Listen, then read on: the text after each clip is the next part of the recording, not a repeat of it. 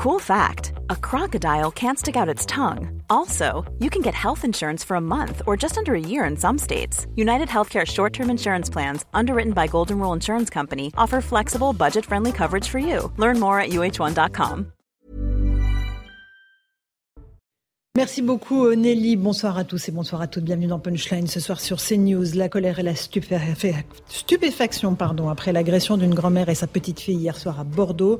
L'homme qui les a attaqués est un SDF bien connu des services de police. Il a déjà été condamné à 15 reprises.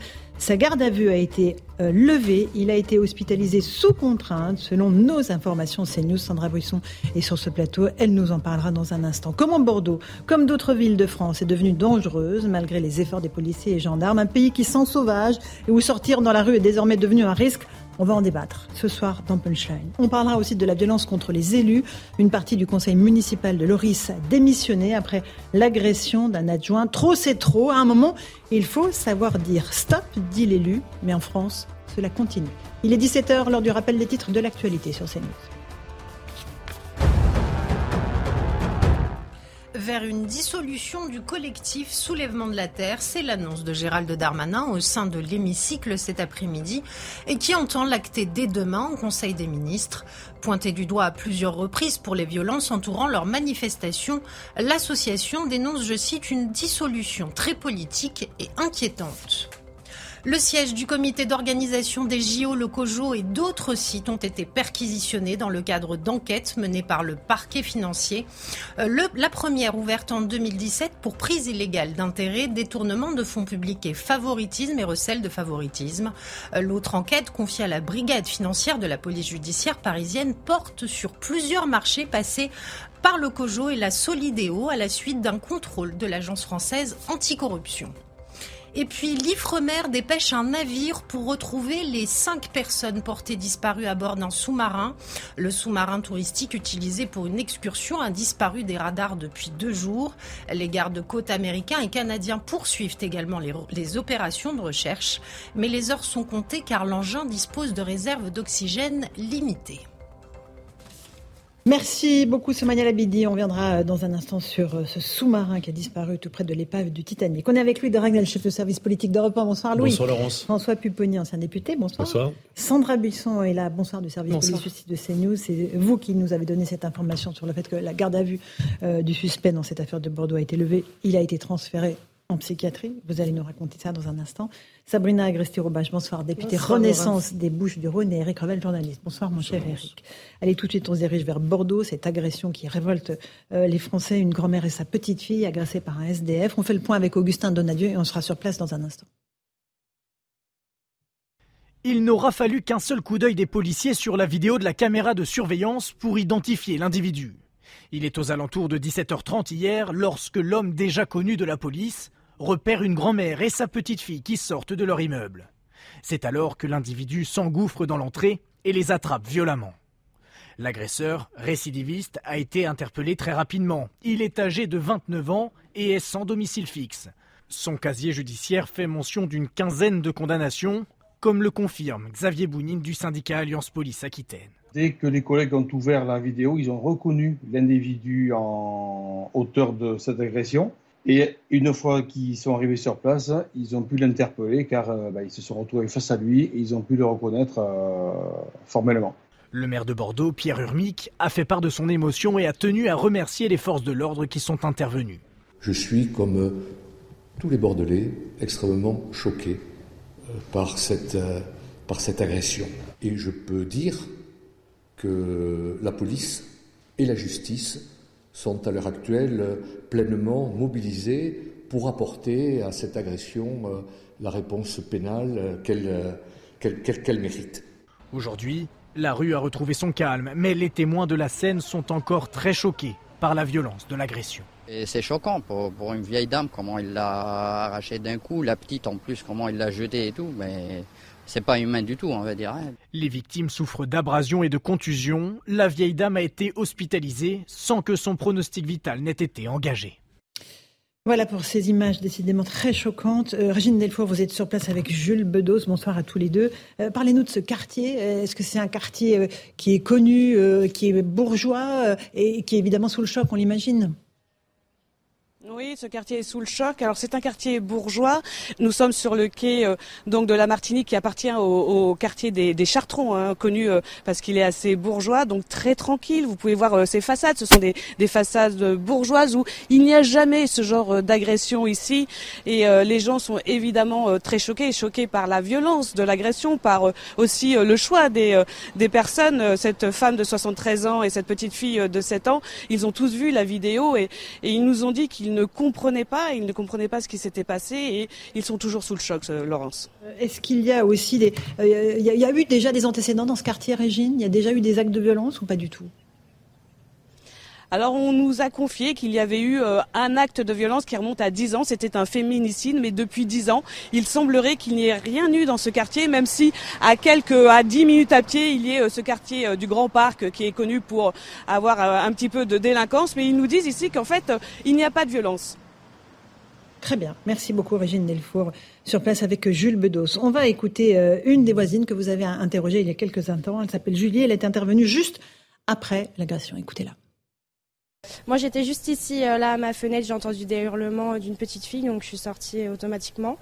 Et après, je suis allée voir la grand-mère euh, qui, était, euh, qui était blessée. Elle était ensanglantée, hein, très très ensanglantée quand même. Donc j'ai attendu, euh, après d'autres personnes sont venues aussi pour la secourir. On a attendu les pompiers et la police auxquels j'ai pu donner les, les photos.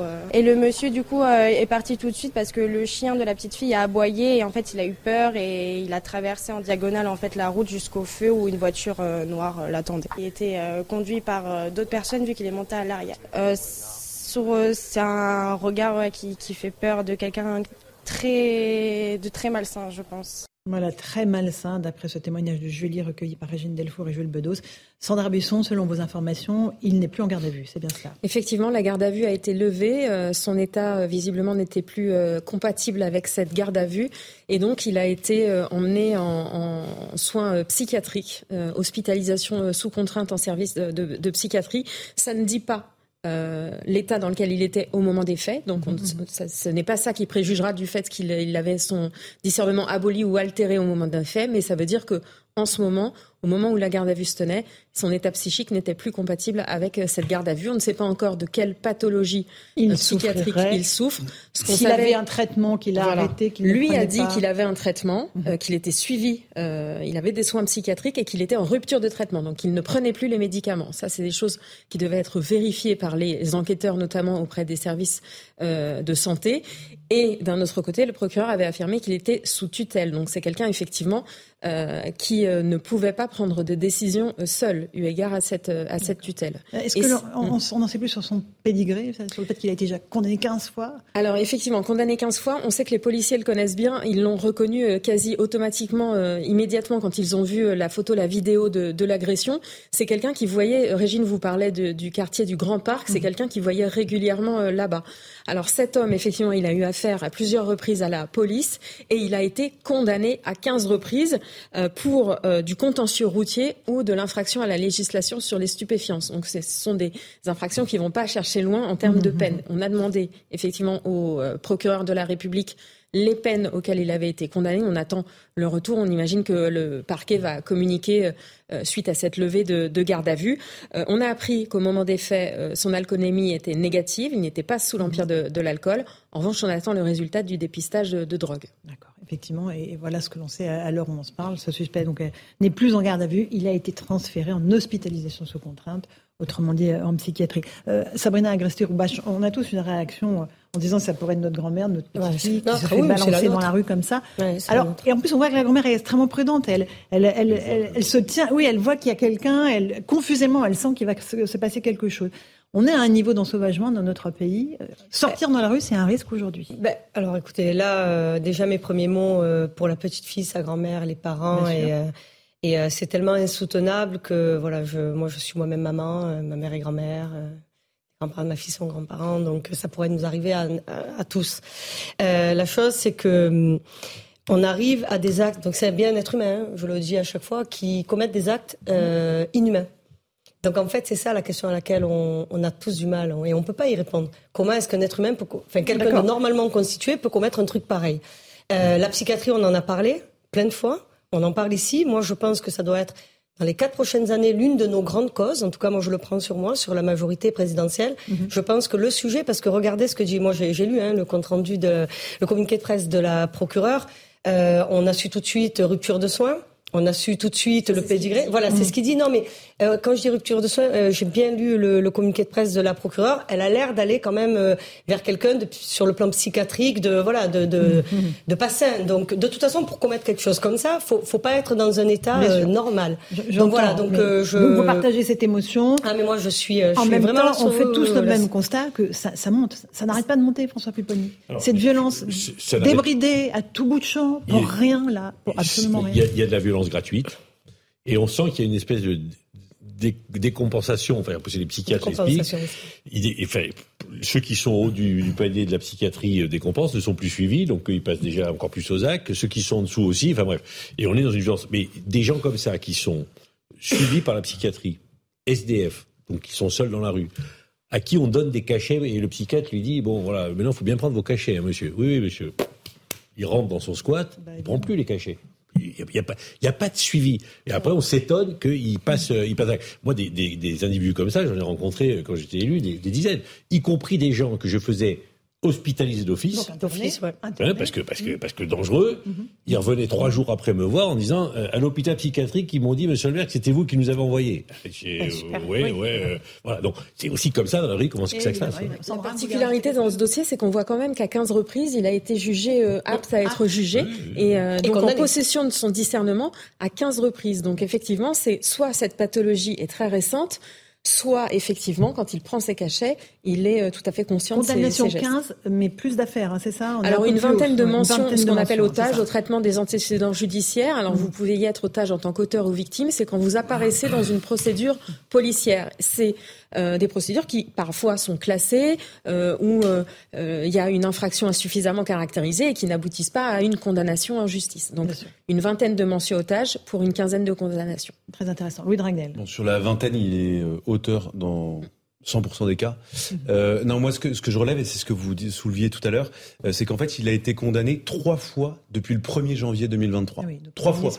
donc, en fait, la question qu'on peut se poser, et c'est ce que vous évoquez tout à l'heure, euh, à quoi il a été condamné? Est-ce qu'il y a vraiment eu des procès? Est-ce qu'il est en attente de jugement? Je rappelle simplement, en 2023, il a été condamné pour, enfin, en théorie, en tout cas, pour vol en réunion, euh, pour menace de mort et pour port d'armes et violence sur des agents de la police nationale.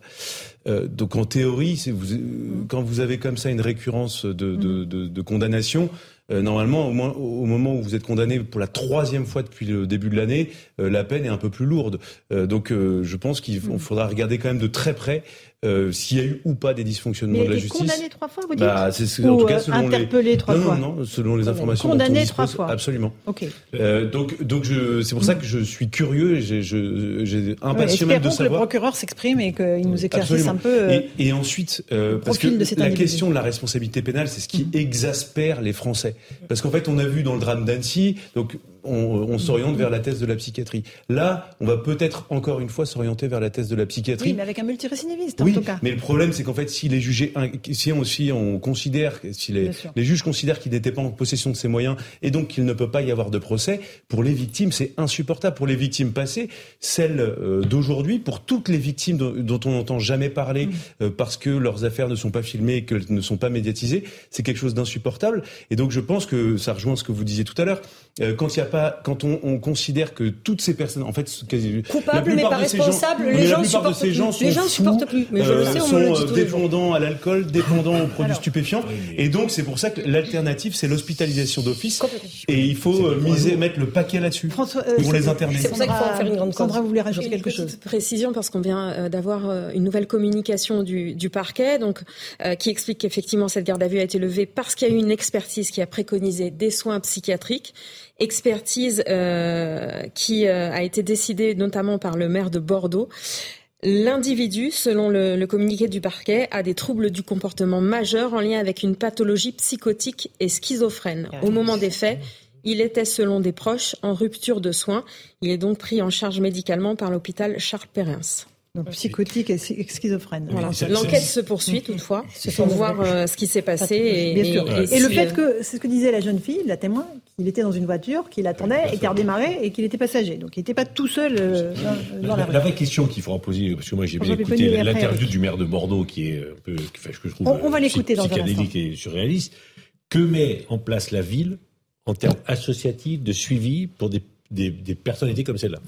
Parce qu'il y a la justice, il y a la police, elles font leur travail, et puis après il y a la prise en charge quotidienne, parce qu'il est dans la, il y a rue, la responsabilité il est livré à lui-même, et là il n'y a qu'un secteur, euh, il, y a, a que des associations dans le domaine sanitaire et social qui mmh. peuvent s'en occuper. Et si c'est pas mis en place, bah, ils sont livrés bon. à eux-mêmes. Euh, Eric Revel, une réaction sur cette bah, affaire oui, terrible. Euh, je pense que euh, les Français en ont ras-le-bol. Les Français en ont ras-le-bol. Ils ont l'impression que les, les délinquants sont dans la rue, sont perpétuellement dans la rue. Euh, les agressions se multiplient. Et pour moi, c'est le symptôme d'une société française qui est totalement dans l'impasse. Je résume. Mm -hmm. Il n'y a plus assez de places de prison.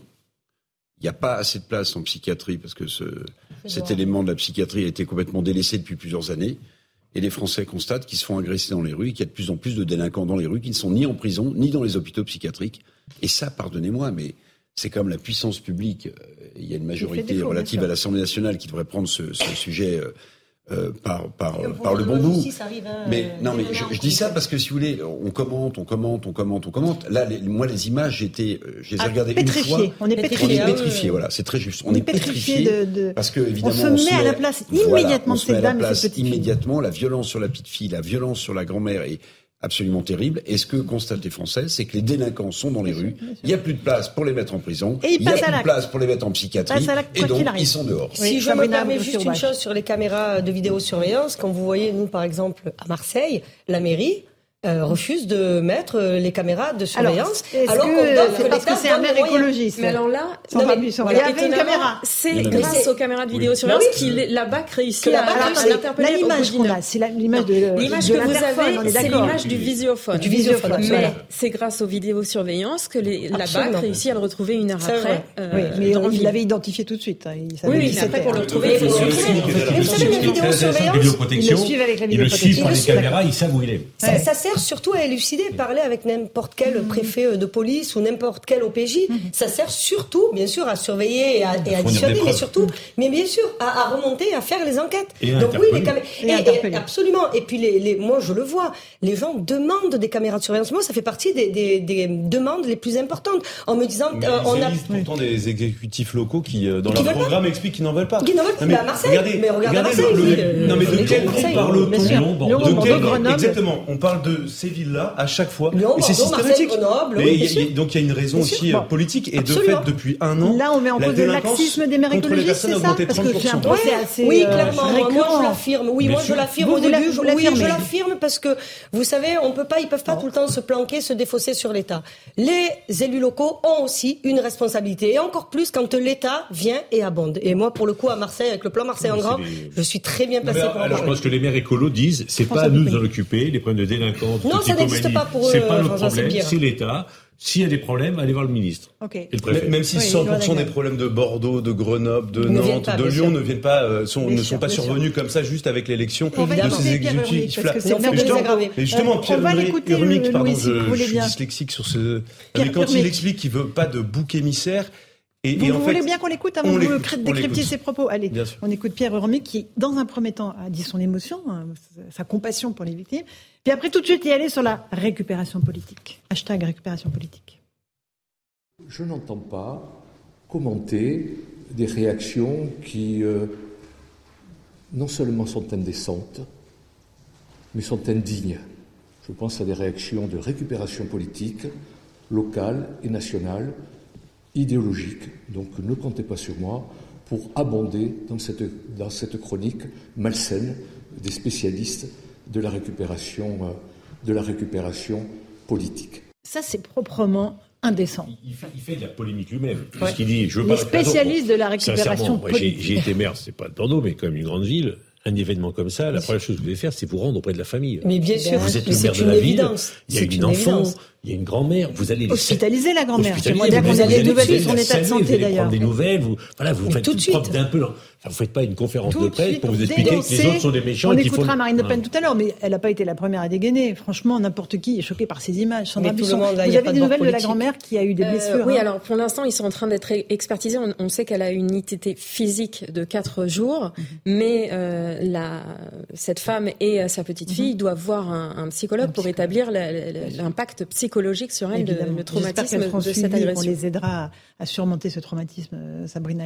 Mais, mais j'en- non seulement j'en suis sûre, puisqu'on on voit bien que sur ces euh, modalités-là, on, on sait faire justement, mais là où je rejoins François, je rebondis juste sur ça. La première action, elle n'est pas politique, elle est humaine. Un maire se rend auprès de de, de ses administrés. C'est même, mais on n'a même pas besoin d'être, euh, enfin comment dire, de lui faire un canevas en lui disant, ben en fait tu dois faire ça. La lui première chose qu'il dit, pas besoin d'une on va fiche, pas lui faire, aller, mais on va pas lui faire Mais une quand il dit récupération politique, Mais, mais, mais enfin, c'est lui qui fait de la répu- Et le pire, rappelez-vous la, mairie- la mairie de Bordeaux, pareil, la, la porte qui a brûlé. Enfin, je- c'est c'est jamais de leur faute. Alors tout tout est de la faute des autres. pendant les manifestations contre la réforme des retraites. si je me Ouais, rappelle absolument. Louis Dragnel. En fait, si on synthétise ce que vient de dire le maire de Bordeaux, le problème, en fait, c'est pas le- la violence, c'est le problème, c'est ceux qui la dénoncent.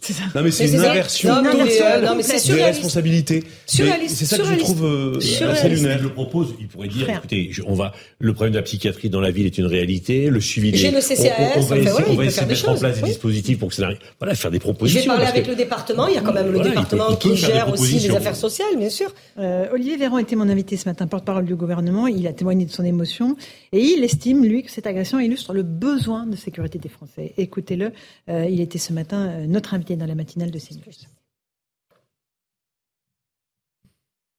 Cette grand-mère, euh, c'est un peu notre grand-mère à tous. Enfin, ça pourrait être notre grand-mère à tous. Et quand on voit les images, on, se projette forcément.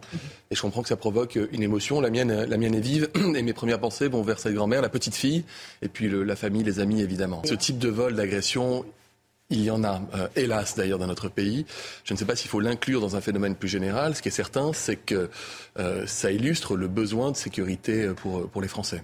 Oui, mais au-delà, il faut aller un tout petit peu au-delà, Sabrina mais bien sûr qu'il faut, enfin, évidemment, enfin, en plus, À partir du vous moment allez où- oui. pas, ouais, sais justement, surtout moi, vous non, connaissez surtout bien moi et de là, de là où je parle, euh, c'est une réalité. Je vous le redis. Euh, là, il n'y a pas de couleur politique. Tout le monde vous demande plus de sécurité. C'est comme euh, sur asile immigration. Tout le monde veut une loi, personne veut exactement la même, et tout le monde vous dit, par contre, il faut faire quelque chose. La, la chose, c'est que le problème, moi, le problème que j'ai, euh, notamment avec euh, la gauche, c'est que elle, elle s'est perdue.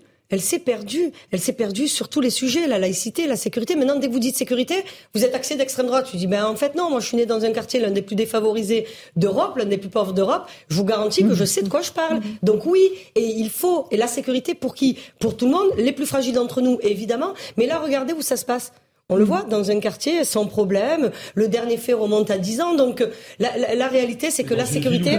Cette délinquance-là a augmenté de 30% en un an. hein. non mais alors, attendez, sur sur euh, Les sur plaintes Bordeaux. pour coups et blessures hors cadre familial, plus 29,7% en un an. Ah oui, mais la, C'est, on est dans ce cas de figure-là. Abso- dans ce cas de figure, mais la violence globalement à Bordeaux, j'ai demandé les chiffres, hein, je suis allé regarder, a baissé globalement, moins 5,4% sur les, euh, les violences sur personnes avec armes. Enfin, la violence baisse globalement, mais le problème, Bah, et on le disait la dernière fois, Laurence, ouais, mais c'est qu'est-ce qui change en réalité? C'est la violence de la violence, c'est-à-dire le, le degré de violence qui est non, mais qui, qui est complètement. Il y, a, il y a plus de discernement, il y a plus de filtre, il y a plus rien. Et puis, je vous le redis, est-ce que c'est humain de se comporter comme ça? Non, de, de, de toute, toute évidence, faut être inhumain pour pour, faire euh, ça, ouais, faire ça. Une grand-mère Je pense qu'il y a- aussi un double phénomène. On a beaucoup travaillé les 30 dernières années sur les banlieues, où le phénomène de délinquance est très fort, donc des On a structures. peut-être laissé tomber les centres-villes. Mais non, c'est que les centres-villes ont toujours considéré qu'ils allaient être protégés par rapport à ces... Et ils sont tous rattrapés. Euh, Ce week-end, j'étais avec des amis d'Amiens, et quand on voit ce qui se passait à Amiens, voilà. Et donc, tous les centres-villes, les villes moyennes, pour pas dire les grandes villes de, de l'Ouest, le, le Grand Ouest était consi- se considérait comme non concerné par Les bourgeoises. Et ça explose de tous les côtés. Sauf qu'elles n'ont pas les structures de prise en charge suffisantes. Et elles sont rattrapées par la- une actualité qui est catastrophique. Éric Revel. euh, Bah oui, mais euh, le, point commun, c'est que c'est quand même des, des mairies de gauche. Et moi, il me semble, si vous voulez, euh, vous voyez, quand je vois les, les partis qui commencent à s'agiter en vue des, des prochaines élections, je me dis, mais qu'est-ce qui reste aujourd'hui à la gauche? Elle a perdu le, le terreau de la classe ouvrière, voire des classes euh, très moyennes, en les abandonnant. Cette ORN. Euh, elle n'a jamais été euh, crédible et n'a jamais voulu d'ailleurs regarder sur les questions d'immigration, comme vous soulignez, ou sur les questions sécuritaires, parce que évidemment euh, la gauche aurait été accusée de d'aller frayer sur les terrains du Rassemblement national ou de la droite nationale. Aujourd'hui, qu'est-ce qui reste à la gauche? Il reste rien il reste rien. Donc moi, je souhaite beaucoup de courage. Mais même, même plus laïcité. Non, mais c'est un point, c'est un point très important parce qu'on parle de recomposition politique. Mais par exemple, la gauche recompose sur quoi? Quand j'entends le maire de Bordeaux euh, qui explique que, les, les, réactions sont indécentes, c'est ces mots. Mais pardonnez-moi, la réaction minimum, c'est d'être ultra touché ou alors d'être ultra en colère. Mais on ne va pas me dire quel type de réaction je dois avoir. Pause, on se retrouve dans un instant dans Punchline. On continue à parler de ce qui s'est passé à Bordeaux. Vous nous expliquerez euh, un peu le parcours de cet homme, Sandra Buisson. Puis on écoutera Marine Le Pen. Elle dit qu'on est passé des faits divers à des faits de société. A tout de suite. 17h30, on se retrouve dans Punchline. Tout de suite, le rappel des titres de l'actualité, Somaya Labidi. Les suites de la violente agression d'une grand-mère et de sa petite-fille à Bordeaux, selon nos informations, la garde à vue du suspect a été levée pour hospitalisation sous contrainte. Le SDF, très défavorablement connu de la justice, avait été interpellé peu après les faits. La scène captée par le visiophone d'un immeuble a fait le tour des réseaux sociaux, provoquant l'indignation de toute la classe politique. Météo France place 17 départements en vigilance orange orage. Depuis ce matin, une nouvelle dégradation orageuse est présente sur le sud-ouest et cet après-midi, un axe orageux plus virulent se dessine du Pays Basque à la Bourgogne-Franche-Comté. Ces orages perdureront dans la nuit et resteront localement violents. Et puis la journaliste et romancière Claude Sarotte est morte à 95 ans. Elle est décédée à son domicile parisien dans la nuit de lundi à mardi, a annoncé sa famille. La romancière était devenue un pilier des émissions de Laurent Ruquier et des grosses têtes après une longue carrière de journaliste au monde. Voilà pour le rappel des titres de l'actualité, 17h31. On se retrouve euh, avec euh, nos débatteurs. Sandra Buisson, euh, un, tout petit mot encore sur le profil de ce suspect qui est donc euh, non plus en garde à vue, mais hospitalisé sous contrainte. Hum, un homme de, 29 ans qui va bientôt en avoir 30, euh, né euh, en France, à Bordeaux, et né français en, en 1993, un homme qui a 15 condamnations en justice à son actif, euh, notamment et principalement pour des contentieux routiers et des infractions à la législation sur les euh, stupéfiants. Ça veut dire qu'à 15 reprises, il a été jugé que son état psychique le rendait accessible à une sanction euh, pénale. Là, à l'heure actuelle, sa garde à vue a été levée parce qu'il y a eu une expertise psychiatrique qui a préconisé des soins psychiatriques. Donc il est interné sous contrainte. Et il a, selon le communiqué du, du parquet, des troubles du comportement en lien avec une pathologie psychotique et schizophrène. Et selon des proches interrogés par les enquêteurs, au moment des faits, il était en rupture de soins. Ça veut dire que là, Techniquement, il est à l'hôpital, pris en charge par mhm. euh, des équipes spécialisées en psychiatrie, mais l'enquête, elle, se poursuit pour comprendre ce qu'il voulait faire, pourquoi il l'a fait. Et puis aussi, cette garde à vue, il faut savoir qu'elle peut reprendre, puisque dès que son état le permettra, et notamment s'il n'est plus en rupture de soins, s'il reprend le traitement qui lui avait été euh, prescrit, eh bien la garde à vue, il pourra continuer à, être, interrogé, elle peut être euh, reprise, effectivement. Ok. Euh, on va écouter Marine Le Pen. Je vous le disais, elle parle de quelque chose qui s'est transformé de, de faits divers en fait de société, et elle déplore une délinquance qui est désormais gratuite. Nous avons été, euh, je crois, tous euh, très choqués par les images de cette agression à, Bordeaux parce que euh, elles sont en quelque sorte symboliques de la délinquance que subissent nos concitoyens aujourd'hui, gratuite, imprévisible, de plus en plus violente. Plus un seul quartier, plus une seule ville, plus un seul village n'est préservé du développement de cette insécurité.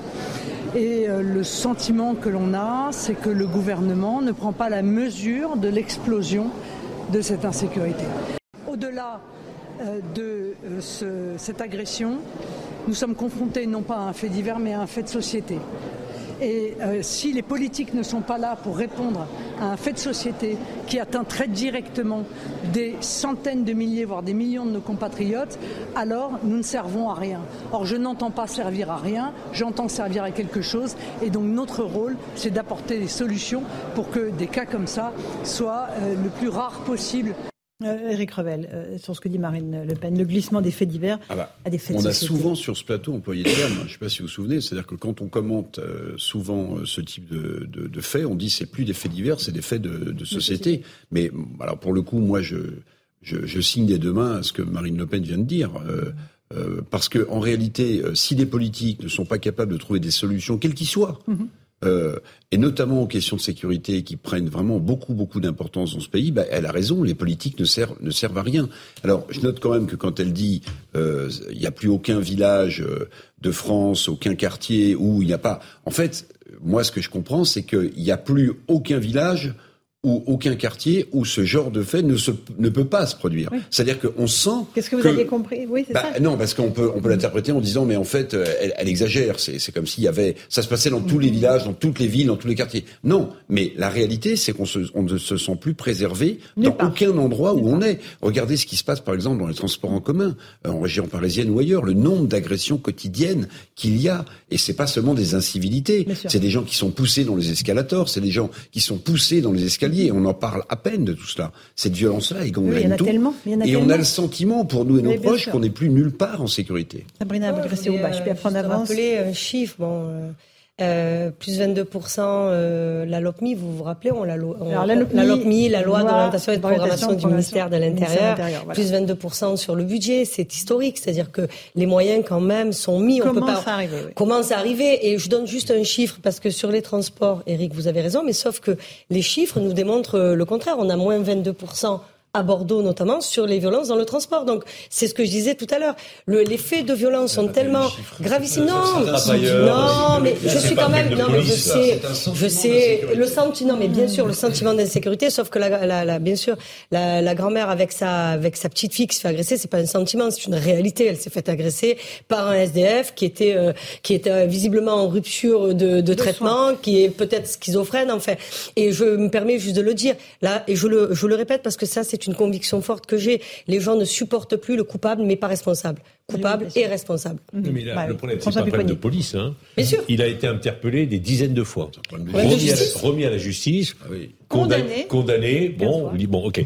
Et quand il ressort, bah, la François, police, elle, elle fait qu'une chose, c'est d'attendre qu'il recommence pour le prendre de nouveau, mais tant qu'il fait pas, ben, et, et, et, et, entre le moment où il a fait, la police a fait son travail. Hein. Et il y a personne qui s'occupe de lui. C'est-à-dire qu'il n'y a plus de prise en charge de rien. Mais on disait les, les communes. Non mais regardez. mais y a, tout à l'heure. Enfin, si je peux mettre, il y, a un, il y a un mot dont on ne parle plus. Il faut de la répression, ouais, il faut de la sanction. On ne parle plus de prévention, prévention. depuis dix ans dans ce pays. De dire comment on fait pour éviter que ça arrive. Voilà. Comment on fait pour éviter que des gens qui sont dans cette situation-là ne passent pas à l'acte.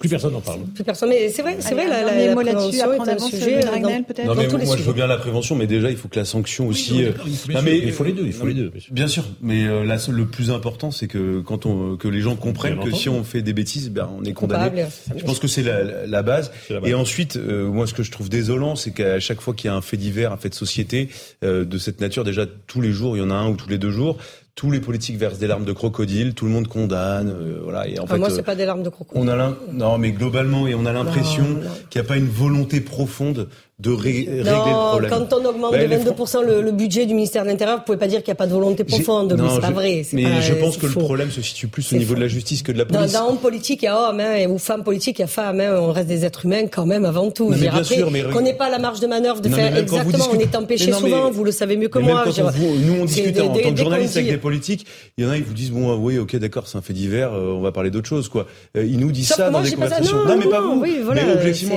arrive. tous les Euh, jours euh, ça arrive. On, on va continuer avec une autre affaire euh, Le dramatique ministre, pardon, le euh, à la guillotière à Lyon, ça, hein. Sabrina, avec euh, une jeune fille, euh, Alicia, qui a disparu le 10 juin dernier, euh, qui est à la veille de son 18e anniversaire, euh, qui a été retrouvée euh, malheureusement morte dans un squat, son corps sans vie et dénudé. Un jeune SDF a été mis en garde à vue, on fait le point avec Amor Beko. Le corps d'Alicia a été retrouvé ce dimanche à Lyon, à proximité de la place de la Guillotière. Alicia, c'est cette jeune femme de 17 ans qui avait disparu le 9 juin dernier, à la veille de son 18e anniversaire. C'est sa mère hein, qui, ne la voyant pas rentrer, avait d'une part prévenu la police, mais aussi euh, envoyé un message sur les réseaux sociaux. Et puis finalement, eh bien, euh, une information judiciaire avait été ouverte dans le cadre de cette disparition inquiétante.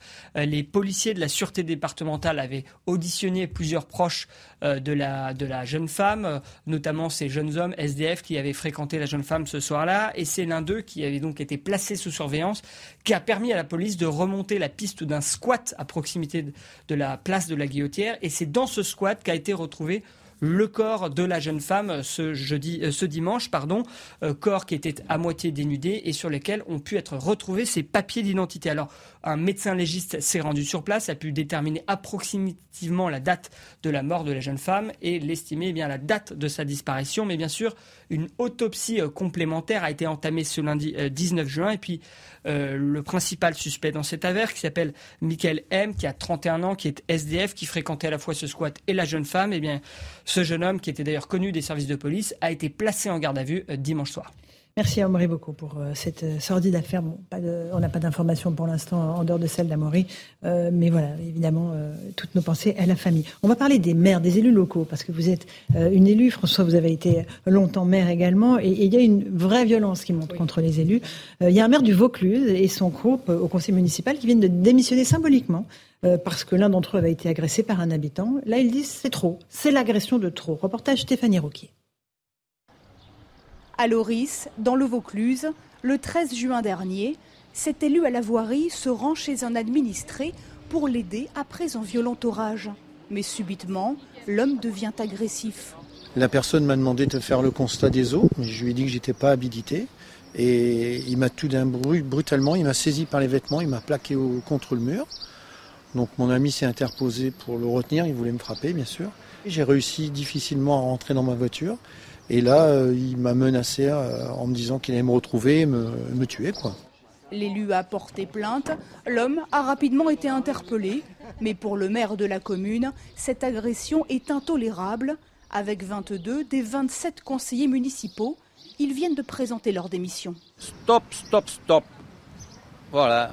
Regardons-nous, respirons un coup et qu'est-ce qu'on montre aux générations futures? Les habitants approuvent leur démarche. Je pense que c'est bien de marquer le coup, oui, absolument. Je pense que les gens devraient un petit peu se calmer parce que ça, on, devient tous un peu trop agressifs et violents. Les élus attendent désormais un rendez-vous avec la préfecture, mais ils assurent que cette démission est surtout un cri d'alarme. Ils ne comptent pas abandonner leurs administrés. Ça, c'est une réalité que vous, les élus, vous rencontrez sur le terrain oui, pendant les campagnes. Vous savez, mm. juste pour euh, pour répondre, pendant les campagnes, pareil. Quand je vois que les agressions pendant les campagnes, euh, dans la très très grande majeure partie des cas, c'est classé en fait de campagne parce qu'on a admis un seuil de, de violence très très haut. Moi, j'ai j'ai été agressée pendant ma campagne, ça a été classé sans suite parce qu'on m'a dit fait de campagne, comme d'habitude. Donc, euh, du moment qu'on accepte qu'en campagne, bon, c'est des faits de campagne, on, on, accepte que les gens. Vous voyez, il y a une dame là qui vient de dire, euh, il va falloir se calmer. Maintenant, les gens, ils ne sont pas contents, ils viennent vous casser la gueule. Les gens ne sont pas contents, euh, euh ils, euh, ils, viennent euh, jusque chez vous. Donc, après, il faut pas s'étonner évidemment que les élus locaux démissionnent en masse. Et vous le savez, des centaines de, de, de, mairies ne vont plus trouver de maire pour les prochaines élections. Et surtout, je pense que les, les, élus doivent avoir une protection particulière parce que le monde a changé et que le rapport à l'élu, le rapport à la politique. Regardez. Protection juridique ou protection en matière de sécurité, vous voulez dire? Les deux. Les deux, les deux, parce que se défendre, c'est compliqué. Ça veut dire quoi Non, mais ça, veut dire que, par exemple, vous, vous, considérez que vous devez être sous protection avec des agents moi, qui... moi particulièrement non, mais, mais, ceux, ceux qui sont... Ceux, regardez pendant la réforme des retraites, quand vous avez des élus, quand même des élus, des députés, c'est des vrais députés, ils ont été élus eux-mêmes par des gens qui font ce qu'ils ont fait, c'est-à-dire qu'ils trouvent rigolo de brûler une effigie, qui prennent la tête d'un ministre, qui la balancent sur leurs pieds, ils trouvent ça super drôle. Donc le truc, c'est qu'il n'y a plus de barrière. Moi, ce que je vois, Louis, surtout, c'est qu'il n'y a plus... Euh, y a, les, les digues ont, sauté vis-à-vis des élus. Il y a plus le, on parle même pas du respect. On parle de je n'ai pas le droit de faire. Je n'ai pas le droit de venir chez un maire ou chez un élu local, lui casser la gueule ou casser sa voiture ou brûler sa voiture. Rappelez-vous ça me réveille Enfin, je pense qu'il y a là vraiment une prise de conscience générale. Et je vous dis, je, je résume parce que je trouve cette interview incroyable. Ouais, il va falloir que les gens se calment. Se calme. François tout le monde se calme. Je, je pense qu'effectivement, on, on, les digues ont sauté, mais c'est les, les, maires, les, les médecins, les, les policiers, oui. les facteurs, enfin tout le monde. Ok. Moi, ce que je retiens de mon expérience d'élu, j'ai été agressé, enfin, bah, brûlé de voiture, menacé, insulté, c'est hein, mon quotidien, c'est de ne pas avoir été soutenu par la justice. Mmh. Le nombre de aucun n'a été euh, de vos agresseurs n'a été vraiment condamné. Mais, mais, classé sans suite. Tout est classé sans suite. Une des dernières, bon, quasiment toutes. Une des dernières insultes, j'ai été menacé en public lors d'une cérémonie officielle. Je porte plainte contre un individu en donnant le nom. Hein. C'est Monsieur ah, X qui m'a, il était lié à l'islam radical, il m'a menacé, insulté, je porte plainte. J'ai reçu avis à classement sans suite. L'identité de l'auteur n'a pas pu être déterminée. Voilà. Vous, avez, vous avez porté plainte contre Monsieur X. L'identité de l'auteur n'a pas pu être déterminée. Et, et, jamais un procureur ne m'a appelé pour me dire euh, Bon, écoutez, on a, on a, appris, on va s'en occuper. La différence, c'est que l'époque euh, que vous citez, c'était une époque pendant laquelle ça, c'était il y a deux ans. Ah, c'était il y a deux ans. deux ans mais, mais il y a une époque pendant laquelle, non, mais objectivement, oui, c'est pas non plus. Il y avait non, mais trop, non, euh, pas Louis du tout. Ragnel. Mais oui, c'était une violence dont on parlait absolument pas. Non, mais c'est parce que parce qu'on considérait, on considérait un peu aussi que les maires n'avaient pas le droit de se plaindre. Et, et c'est pas pour prendre la défense euh, des policiers par principe, mais la, la difficulté à laquelle ils sont confrontés, c'est que par le passé, il y avait des élus qui signalaient tiens, j'ai reçu des menaces de mort, j'ai reçu des douilles par la, dans la par la poste et tout ça mais ça donnait rarement lieu à une, une, un passage à l'acte. La différence avec aujourd'hui, c'est que vous recevez une douille réellement, vous pouvez vous la prendre. Mm. Euh, et donc euh, là, pour le coup, vous êtes en danger de mort. Et il y a toujours eu, c'est pas, je relativise rien, mais simplement pour expliquer le changement d'époque, euh, il y a toujours eu euh, le soir d'élection municipale dans beaucoup vrai. de villes de France le, euh, des coups de vrai, fusil de chasse. Vrai, vrai, Même moi, je me souviens quand j'étais petit, des coups de fusil de chasse parce que le, le, le, un opposant a perdu, qui était tiré en l'air. Et, et pour autant l'élu qui avait gagné, qui se, pouvait se sentir menacé, oui. ne portait pas plainte. Alors, juste, voilà, là, on a changé d'époque. Juste, moi, un jour, on, on brûle la voiture, j'étais maire, on brûle la voiture. Une demi-heure après, la ministre d'Intérieur de l'époque, Michel Alliot-Marie, me téléphone. François, monsieur le maire, j'ai appris, bon, voilà. bon, ça fait du bien. Ouais, ça fait du ça bien. fait du bien. On a, on a, on a, on a, bon, jamais un procureur n'a appelé. Pour monsieur le maire, on a appris, monsieur le député, on a appris. On va regarder, même symboliquement, même. Psychologiquement. Absolument. Voilà. Et ça, ce sentiment, enfin, le maire de oui, le, le, maire avait démissionné. Les élus ont l'impression d'être abandonnés. Voilà, le maire qui a démissionné, qui a dit, j'ai eu le sentiment d'être abandonné. On a un projet de loi pour renforcer la protection des élus et même des candidats. J'ai même un collègue qui a rajouté la zone grise. Qui était ce que dit François Pupponi, c'est pas une protection uniquement juridique. C'est un soutien moral. Vous avez raison. Un peu d'empathie. Vous avez raison là-dessus avant qu'on avance. On est en train de se dire qu'il faut faire une loi pour protéger les élus. C'est-à-dire qu'on soigne, on veut essayer de soigner euh, la conséquence, mais, mais on s'attaque pas du tout à la cause. Moi, pardon, j'ai une antienne en tête, et j'en démords pas, c'est que, et on le dit souvent, mais je vais le répéter une fois de plus parce que François vient de donner son exemple, c'est que on demande sans arrêt des comptes à la police nationale, elle est enquêtée, il y a des organismes comme IGPN qui sont faits pour ça, mais encore une fois, la justice, personne ne lui demande jamais aucun compte et elle n'a de compte à rendre à personne. Ce qu'on disait tout à l'heure sur euh, ce, ce, schizophrène euh, psychotique euh, qui a été condamné 17 15, fois, 15, 15. Bah, 15 fois, bah, moi j'aimerais bien savoir pourquoi euh, il a été condamné, euh, quelle peine, qu'est-ce, pourquoi il n'a pas été en On prison, pourquoi. Mais... Non mais d'accord, mais, oui, mais, d'accord, mais, mais, mais, vous verrez, ça va se noyer dans les, si dans les sables. Moi ce que j'ai envie de savoir, c'est pourquoi on classe sans suite euh, le, le, le, fait qu'un type qui agresse un maire, euh, euh, qui le maire le reconnaît, donne son nom, on vous dit que c'est classé sans suite parce qu'on n'a pas pu identifier la personne. Du folklore politique. Mais, non, mais, non, mais d'accord, mais la justice doit rendre des comptes. Mais la justice doit rendre des comptes. Mais non, mais non, mais globalement, c'est ce qu'on pense beaucoup de gens. La justice doit rendre des comptes. Sortira jamais. Mais sans feu, si se fait insulter. Non, mais tous en même temps, mais j'entends Sabrina. Attends, tu pars en campagne, tu sais bien que ça va être difficile. Oui, mais en fait, ça dépend, quoi. Enfin, voilà. Dernier mot. S'il y a une loi en place pour protéger euh, les élus, encore une fois, vous soignez la conséquence, mais pas la cause, parce que euh, la prochaine fois, si vous avez une protection rapprochée et que la violence continue de monter, c'est pas la voiture du maire qu'on brûlera, on lui tirera dessus à distance. Bien sûr, bien sûr. Donc vous savez, les protections, ça sert pas à grand chose. En fait, c'est un fait de société politique, l'agression des élus. C'est devenu mmh. un fait de société politique. À l'autorité. Rappelez-vous l'autorité. Bien sûr. La tuerie de Nanterre. La tuerie de Jacqueline Frescazanis, maire de Nanterre. fou était rentré armé dans le conseil municipal et avait tué 8 morts. 8 morts, blessés. Voilà, c'est déjà arrivé, ça peut arriver de nouveau. Je voudrais juste terminer, il nous reste quelques minutes, par un sujet qui n'a absolument rien à voir, mais que je trouve assez intrigant, cette histoire de ce petit sous-marin touristique qui s'est aventuré dans les parages de l'épave du Titanic. Euh, et qui a disparu des écrans radars depuis. Les recherches se poursuivent. Il y avait cinq euh, personnes à bord de ce petit engin, dont un Français, Paul-Henri Narjolet, mmh. explorateur de fonds marins. La France a dépêché euh, un navire sous-marin de grande profondeur et un robot. On fait le point juste avec Vincent Fernandez. C'est une course contre la montre. Dimanche, vers 17h40, un petit sous-marin touristique est utilisé pour se rendre dans la zone du naufrage du Titanic, à près de 4000 mètres de profondeur. Environ 90 minutes après sa plongée, il n'émet plus aucun signal. À son bord, cinq passagers, un pilote et quatre touristes richissimes, dont le spécialiste français du Titanic, Paul-Henri Narjolet. Un officier des gardes-côtes américains détaille l'important dispositif mis en place sur zone.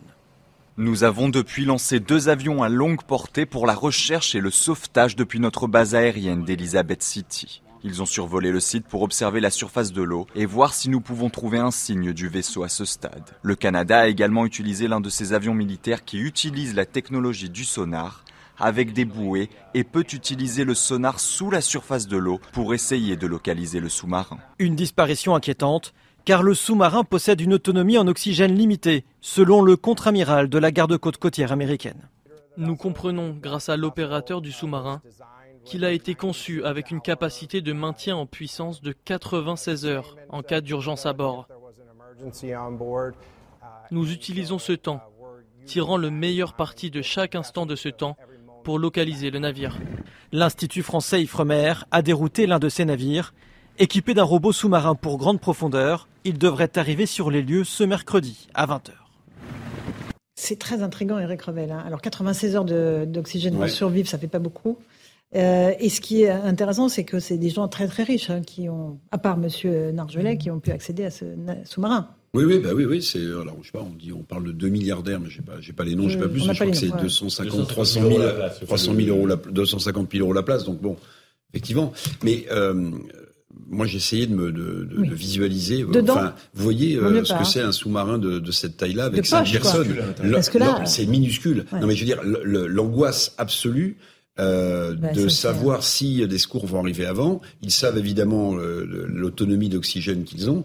Enfin, je veux dire, l'angoisse doit être absolument totale. Ça doit être assez effrayant que vous soyez claustrophobe ou pas. Euh, être dans cette situation-là, euh, posée peut-être au fond. la taille de la Big Mais oui, mais oui c'est ça, c'est ça, c'est extrêmement petit. Enfin, c'est, c'est, oui, c'est super angoissant. Enfin, pas s'il y a une malédiction du Titanic, bah mais là, il y a. Oui, François Pupponi, vous auriez payé euh, aussi cher pour aller. Euh... Non, sincèrement, moi je suis passionné par l'histoire du Titanic, bien sûr, comme tout le monde, mais de là à aller payer le et de prendre le risque, parce que il y a un journaliste euh, anglais qui avait déjà pris euh, et qui expliquait que c'était plus ou moins fait de briquet de broc, enfin que le sentiment de sécurité n'était pas terrible. Quoi. Bon. Après, est-ce que c'est réglementé, pas réglementé Bon, visiblement, c'est pas, réglementé, ce qui pose un vrai sujet, parce que. bien sûr. là, on va quand même diligenter des des, des, des, des, sommes conséquentes pour essayer de, c'est normal de les sauver, mais à un moment, ces gens qui prennent des, un peu de manière un peu irresponsable, parce qu'ils ont de l'argent, veulent aller euh, le plus loin possible. Après, on les oblige, on, on, oblige les secours à aller les rechercher. Mais je pense qu'il, enfin, moi, je trouve, ça, sur, je trouve ça surréaliste. Ouais. Euh, Lieu de vous auriez vous n'auriez pas tenté l'expérience, vous Ah, mais déjà, il faut avoir les moyens de. Non, non, mais ah, en, invité, en journaliste invité. En tant qu'invité. Euh, déjà, moi, j'ai déjà été une fois dans ma vie dans un sous-marin qui est euh, militaire et militaire, déjà donc très grand. Très, enfin très grand, mais c'est à l'intérieur, on n'a pas là, ce sentiment d'espace euh, n'est pas la première chose qui vous vient aux yeux et aux oreilles. Et surtout aux narines, et non Absolument. non, mais je, après, je pense que c'est un club très restreint de passionnés très riches. ils ont tenté l'expérience euh, je pense qu'ils étaient aussi conscients des risques peut-être qu'ils prenaient. Après, je trouve que voilà, effectivement, c'est à la fois fascinant, c'est à la fois fascinant et à la fois terrible. Et il y a quelque chose euh, juste euh, de la fatalité, quoi. Oui, et il y a quelque chose qui peut rendre fier d'être français quand même, c'est que le bateau qui a été dépêché sur place, mm. c'est un bateau français, un bateau de l'Ifremer. C'est le robot Victor 6000. Exactement, qui peut, qui a un, qui a un sous-marin justement qui permet de descendre et euh, au fond, fond de l'eau. ces naufragés à côté du Titanic. Merci à tous, les quatre d'avoir participé à cette première partie de Punchline. Dans un instant sur CNews et sur Europe 1, on revient évidemment sur cette agression à Bordeaux. Le suspect euh, de cette agression contre une grand-mère et sa petite fille a été transféré en psychiatrie. Plus de détails dans un instant. À tout de suite. Bonsoir à tous et bonsoir à toutes. Bienvenue dans Punchline ce soir sur CNews et sur Europe 1. Pas de récupération politique, c'est le mot d'ordre désormais à chaque fois que les Français sont choqués par un nouvel acte de délinquance. Là, il s'agit de Bordeaux avec l'agression infâme d'une grand-mère et sa petite fille par un SDF très connu des services de police. Avec 15 condamnations à son actif, il a été transféré ce soir en psychiatrie. Pourquoi n'aurait-on pas le droit de s'indigner? C'est de la récupération politique? De souligner l'explosion des violences gratuites dans un pays touché par la décivilisation, comme le dit le président Macron, mais surtout pas de récupération politique. On entendra l'indignation du maire écologiste Pierre Urmic de Bordeaux. Il souligne la mobilisation de la police et de la justice, mais tout en dénonçant la récupération politique, bien sûr. Pauvre France, dont les élites se préoccupent plus de leur querelle partisane que de la protection des victimes. On va en débattre ce soir dans Punchline sur Europe 1 et sur CNews, juste après le rappel des titres de l'actualité.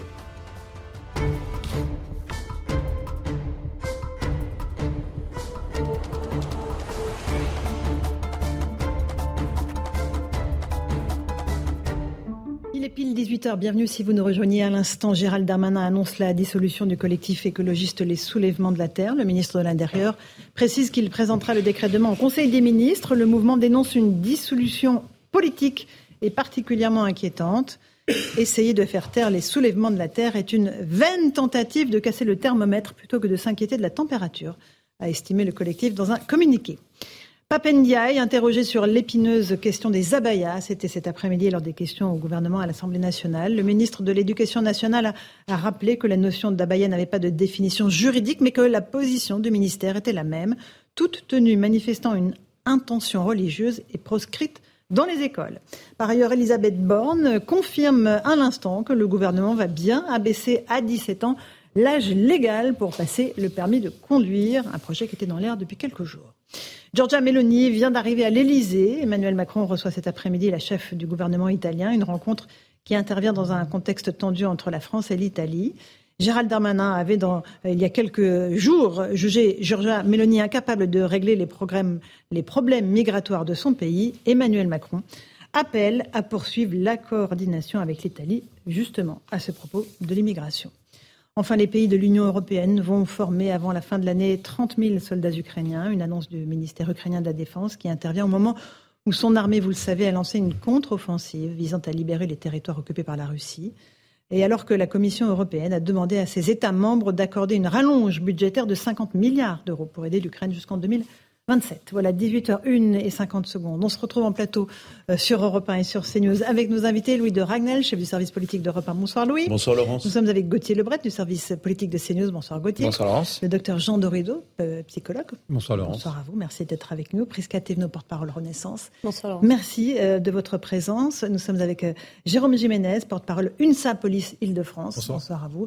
Et Eric Revel, journaliste. Bonsoir. Bonsoir Madame Ferrari. On va, on va évoquer, oui, merci beaucoup. Mais en tout cas, on va, on va évoquer cette euh, actualité bien triste, bien sombre euh, de Bordeaux, où euh, une grand-mère et sa petite fille ont été agressées par un, un centre de domicile fixe qui désormais a été transféré en psychiatrie.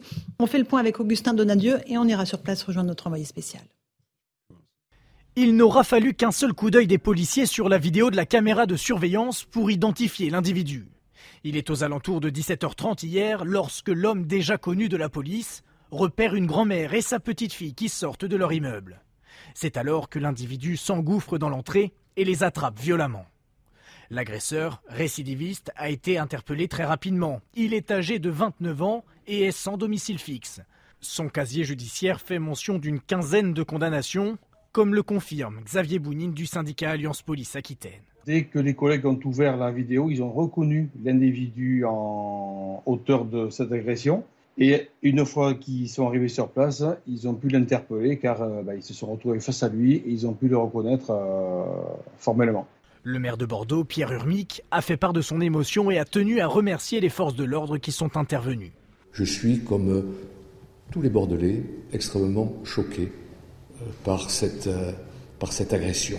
Et je peux dire que la police et la justice sont à l'heure actuelle pleinement mobilisés pour apporter à cette agression la réponse pénale qu'elle mérite. Aujourd'hui, la rue a retrouvé son calme, mais les témoins de la scène sont encore très choqués par la violence de l'agression. C'est choquant pour, une vieille dame, comment il l'a arraché d'un coup, la petite en plus, comment il l'a jetée et tout, mais c'est pas humain du tout, on va dire. Hein. Les victimes souffrent d'abrasions et de contusions. La vieille dame a été hospitalisée sans que son pronostic vital n'ait été engagé. Voilà pour le rappel des faits, Sandra. Nous sommes sur place euh, avec euh, Régine Delfour et Jules Bedos. Vous êtes à Bordeaux. Bonsoir à tous les deux. On a appris que le suspect avait été, euh, la garde à vue du suspect avait été levée. Il a été déplacé en psychiatrie. C'est un quartier qui est encore sous le choc. À l'heure où on se parle, Régine. Oui, absolument, Laurent. C'est un quartier qui est sous le choc puisque ici nous sommes sur le cours euh, Lamartine, de la Martinique, pardon, qui appartient au quartier des Chartrons. Ce quartier, il est connu puisqu'il est réputé pour euh, ses immeubles bourgeois, mais surtout pour sa, tranquillité. C'est pour cela qu'il y a de nombreuses familles euh, qui vivent ici.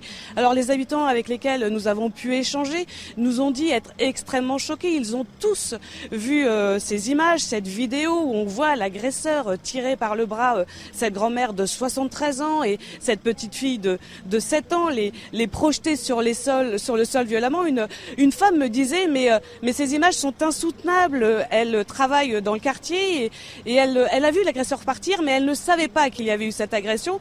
Elle nous confiait, quand elle l'a appris, qu'elle était extrêmement choquée, puisque elle aussi est mère euh, d'un enfant, que euh, son enfant est confié à ses, à, ses grands-parents et que ça peut arriver à, à n'importe quel moment. Un autre commerçant qui nous disait qu'ici c'était plutôt tranquille, lui parlait aussi, était très en colère, hein, puisque le choix de ces personnes vulnérables pour, euh, pour euh, tous ces habitants, mais, mais c'est pas tolérable. Et il nous confiait quand même qu'à Bordeaux, il y a quand même des faits de violence de plus en plus nombreux dans cette ville. Merci Régine Delfour et Jules Bedeau. Merci pour ces explications, Jérôme Jiménez. On est euh, face à une agression violente, gratuite. On ne sait pas pourquoi. Il s'en prend à, cette grand-mère et à cette petite fille. On reviendra après sur son état de santé mentale. Mais là, on, on est face à une violence absolument débridée. Oui, ben écoutez, c'est une violence qui atteint son paroxysme, hein, c'est ce qu'on le dit. Les, les, policiers, les syndicats de police, nous, à Police, cela fait des mois qu'on l'alerte sur des, euh, des faits de violence qui sont de plus en plus graves et importants. Toutes les semaines, on les traite sur vos plateaux. Euh, bien évidemment, on va avoir une pensée pour, euh, pour cette petite fille, parce que vraiment, moi, je pense à cette petite fille. Bien, et la grand-mère. Et la grand-mère aussi, et les, les proches, les familles. C'est scandaleux. Mais vous savez, je veux me permettre de vous dire une chose, c'est que, oui, on est tous sous le choc de ces images du visiophone, mais la réalité, c'est qu'un policier n'est pas choqué de ces images. Parce que ça, c'est tous les jours. Tous les jours. Voilà. Là, on porte l'accent. C'est pas filmé tous les jours, mais là. C'est pas filmé tous les jours, mais tous les jours, il y a des agressions de cette de, cette de, ce type, de cette nature. Mais pour rien, euh, pour rien. on sort dans la rue aujourd'hui, dans notre pays. Ou pour des motifs qui sont toujours de plus en plus futiles mm. et des, des, des, actes qui sont de plus en plus dangereux, périlleux pour euh, nos concitoyens. Parce qu'à Thévenot, euh, vous aussi, j'imagine que vous êtes révulsé par ces images et par ce qui s'est passé le, choc des images, bien évidemment, et puis euh, l'émotion de, tout le monde, l'émotion d'une nation, de la même, effectivement, euh, des Bordelais. Euh, ces images, forcément, nous interpellent aussi à titre personnel. Je suis moi-même maman, on peut s'imaginer ce que ça fait le soir, tout le monde voit ses enfants rentrer et de se retrouver face à, à, cette violence inouïe, inexplicable, innommable. Maintenant, ce qu'il faut aussi reconnaître, c'est que les forces de l'ordre ont réagi extrêmement vite. Extrêmement vite. Il a été interpellé euh, dès euh, le soir même, dans l'heure mmh. exactement, et euh, tout de suite la justice il était a pris bien connu des services de police. Hein, exactement. Mais mais il faut quand même le saluer aussi parce que c'est vrai que de temps en temps, et je sors de l'hémicycle. sans, sans, faire de mmh. polémique, c'est vrai que de temps en temps, nos forces de l'ordre sont pointées du doigt. Et là, je tiens à le dire franchement, bravo et merci parce que, parce que ça a été rapide. Et enfin, un mot aussi pour effectivement cette grand-mère et cette jeune fille, 7 ans, 7 ans, et on peut voir le courage qu'elle a eu. le courage incroyable, parce que je pense que ça aurait pu être pire aussi. Elle est revenue vers si elle, Si elle n'avait pas eu cette, euh, cette présence, cette, lucidité presque, de, revenir tout de suite vers sa grand-mère. Juste pour, juste pour, contextualiser, rebondir rapidement, euh, on a un équipage de police secours qui est intervenu en, primo-intervenant. On a récupéré les images, on a fait appel à la BAC, donc ça veut dire que chez nous, ça fonctionne bien. Communication, professionnalisme, on identifie, on interpelle dans l'heure. C'est très important. Euh, un petit mot euh, avec vous, docteur Dorido, juste sur l'état euh, psychique de cet individu. On sait donc qu'il avait déjà été condamné à 15 reprises, on reviendra sur son pédigré plus tard. Mais là, la garde à vue a été levée pour qu'il soit placé en hospitalisation sous contrainte. il dit avoir été en rupture de traitement avec une pathologie schizophrène et psychotique.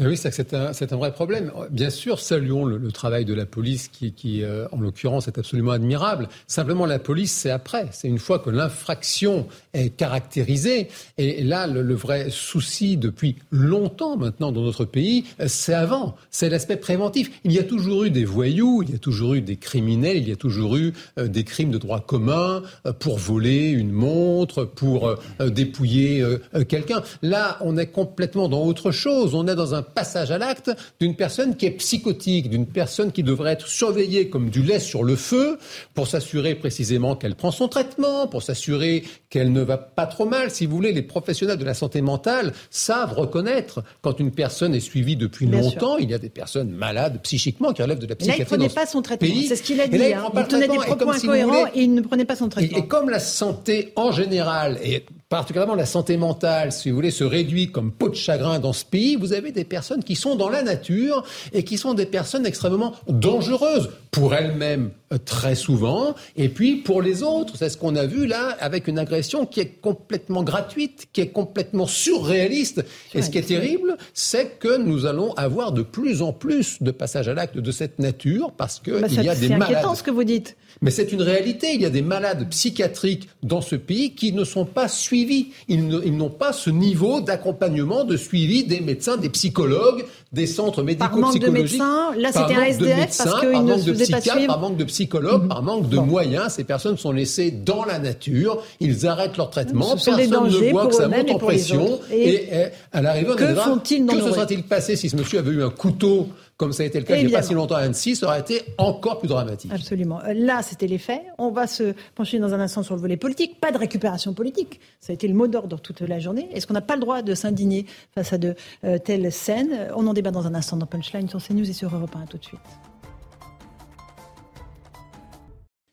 18h15, on se retrouve en direct en punchline sur CNews et sur Europe 1. On revient sur cette agression à Bordeaux, cette grand-mère et cette petite fille agressée par un suspect âgé de 29 ans qui vient d'être transféré en psychiatrie. Écoutez le témoignage recueilli par nos équipes sur place d'une voisine. Julie, elle a tout vu et elle est intervenue juste après l'agression. Moi, j'étais juste ici, là, à ma fenêtre. J'ai entendu des hurlements d'une petite fille, donc je suis sortie automatiquement. Et après, je suis allée voir la grand-mère euh, qui, était, euh, qui était blessée. Elle était ensanglantée, hein, très très ensanglantée quand même. Donc j'ai attendu, euh, après d'autres personnes sont venues aussi pour la secourir. On a attendu les pompiers et la police auxquels j'ai pu donner les, les photos. Et le monsieur du coup est parti tout de suite parce que le chien de la petite fille a aboyé et en fait il a eu peur et il a traversé en diagonale en fait la route jusqu'au feu où une voiture noire l'attendait. Il était conduit par d'autres personnes vu qu'il est monté à l'arrière c'est un regard qui, qui, fait peur de quelqu'un très, de très malsain, je pense. Voilà, ce qui est intéressant dans ce témoignage, euh, Louis Dragnel, c'est qu'il n'était pas euh, seul, il était donc, euh, il est monté dans une voiture après cette agression où il y avait d'autres personnes qui conduisaient. On reste néanmoins, dans les premiers éléments de l'enquête que l'on a, sur quelqu'un de déséquilibré, a priori, qui prenait pas son traitement et qui a été passé... Pas de déséquilibré, mais qui a quand même été... Voilà, mais qui a été jugé et condamné 15 fois 15 et qui a eu trois procès depuis le début de l'année. Donc son état a été jugé compatible. Je peux vous, c'est quand même pas des choses anecdotiques. Donc il a été évidemment condamné pour euh, trafic et utilisation de stupéfiants, ensuite euh, pour menace de mort et ensuite pour port d'armes et violence sur un agent de la police nationale. Donc euh, moi, je veux bien, je veux bien tout entendre sur les questions de, de est-ce qu'il avait, il était en possession de ses propres moyens?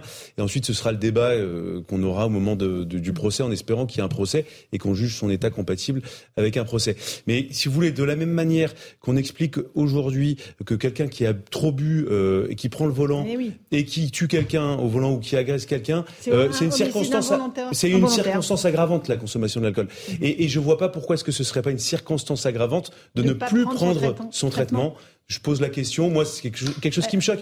Parce que ce qui, ce qui rend. vous pensez que pareil que c'est une rend... circonstance aggravante? Mais je, je, pense complètement pareil. Euh, on se le dit euh, de façon très claire. On en parlait pendant la coupure euh, mm -hmm. pub oui, il faut qu'on puisse se poser cette question-là, mais également peut-être aller plus loin aussi. Vous dites effectivement que c'est une circonstance aggravante, mais quand, par exemple, on est sous l'emprise de stupéfiants, quand on est sous l'emprise de l'alcool, est-ce que c'est pas quelque part aussi un homicide volontaire? Euh, On sait très bien qu'on va euh, être sur ah. des, une capacité. Mais ça, juridiquement, vous. Alors, c'est pour ça que je le médecin qui est là. Euh, non, mais va s'inscrire en je, je sais très bien, j'interroge, mais en fait, c'est aussi insupportable aujourd'hui de se dire que potentiellement il ne sera pas jugé. Et nous sommes aujourd'hui en capacité, je le dis très clairement.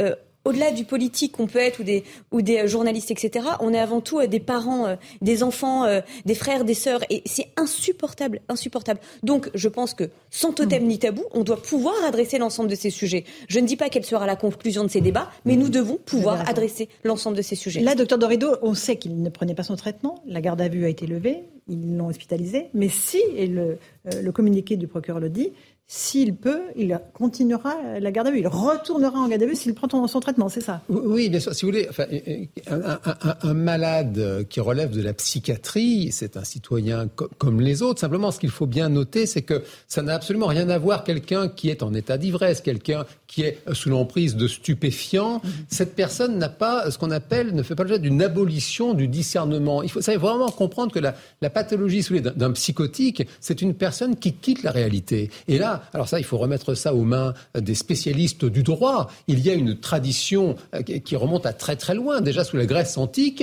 on ne juge pas les fous parce que parce que ce sont des personnes, si vous voulez, qui ne sont pas dans la réalité. Il y en a combien dans les prisons? Il y en a combien dans les prisons? Il, y a 20% de. Il y, a un vrai souci de personnes effectivement qui sont des, malades psychiatriques en prison et qui là non plus n'ont pas accès à leur traitement et qui qui, qui, qui, ont vraiment des vrais problèmes là-dessus ou sur la récupération politique Sur la récupération politique, on va écouter Pierre Hormic, mais euh, sur le fait que voilà, effectivement, il y a un certain nombre de personnes qui euh, non mais ça c'est le vrai débat, c'est la, c'est la psychiatrie en France. On sait très bien que c'est le parent pauvre, qu'il n'y a pas assez euh, de moyens. On va se poser des questions sur son suivi avec les faits qu'a rappelé Louis. Donc il y a, une, quelque part du, du récidivisme là-dedans. Est-ce qu'il a été mal suivi? Est-ce que le suivi a été mal fait? Ça c'est le vrai débat le débat a été mal posé par certains, puisque le débat a été posé sur l'axe migratoire. Or, il s'agit d'un Français né à Bordeaux de parents français. Et certains, à la droite de la droite, se sont précipités pour poser la question migratoire. Encore Marine Le Pen, salle des quatre colonnes tout à l'heure à l'Assemblée nationale, elle dit que ça ne concerne pas ce cas précis, mais elle refait le lien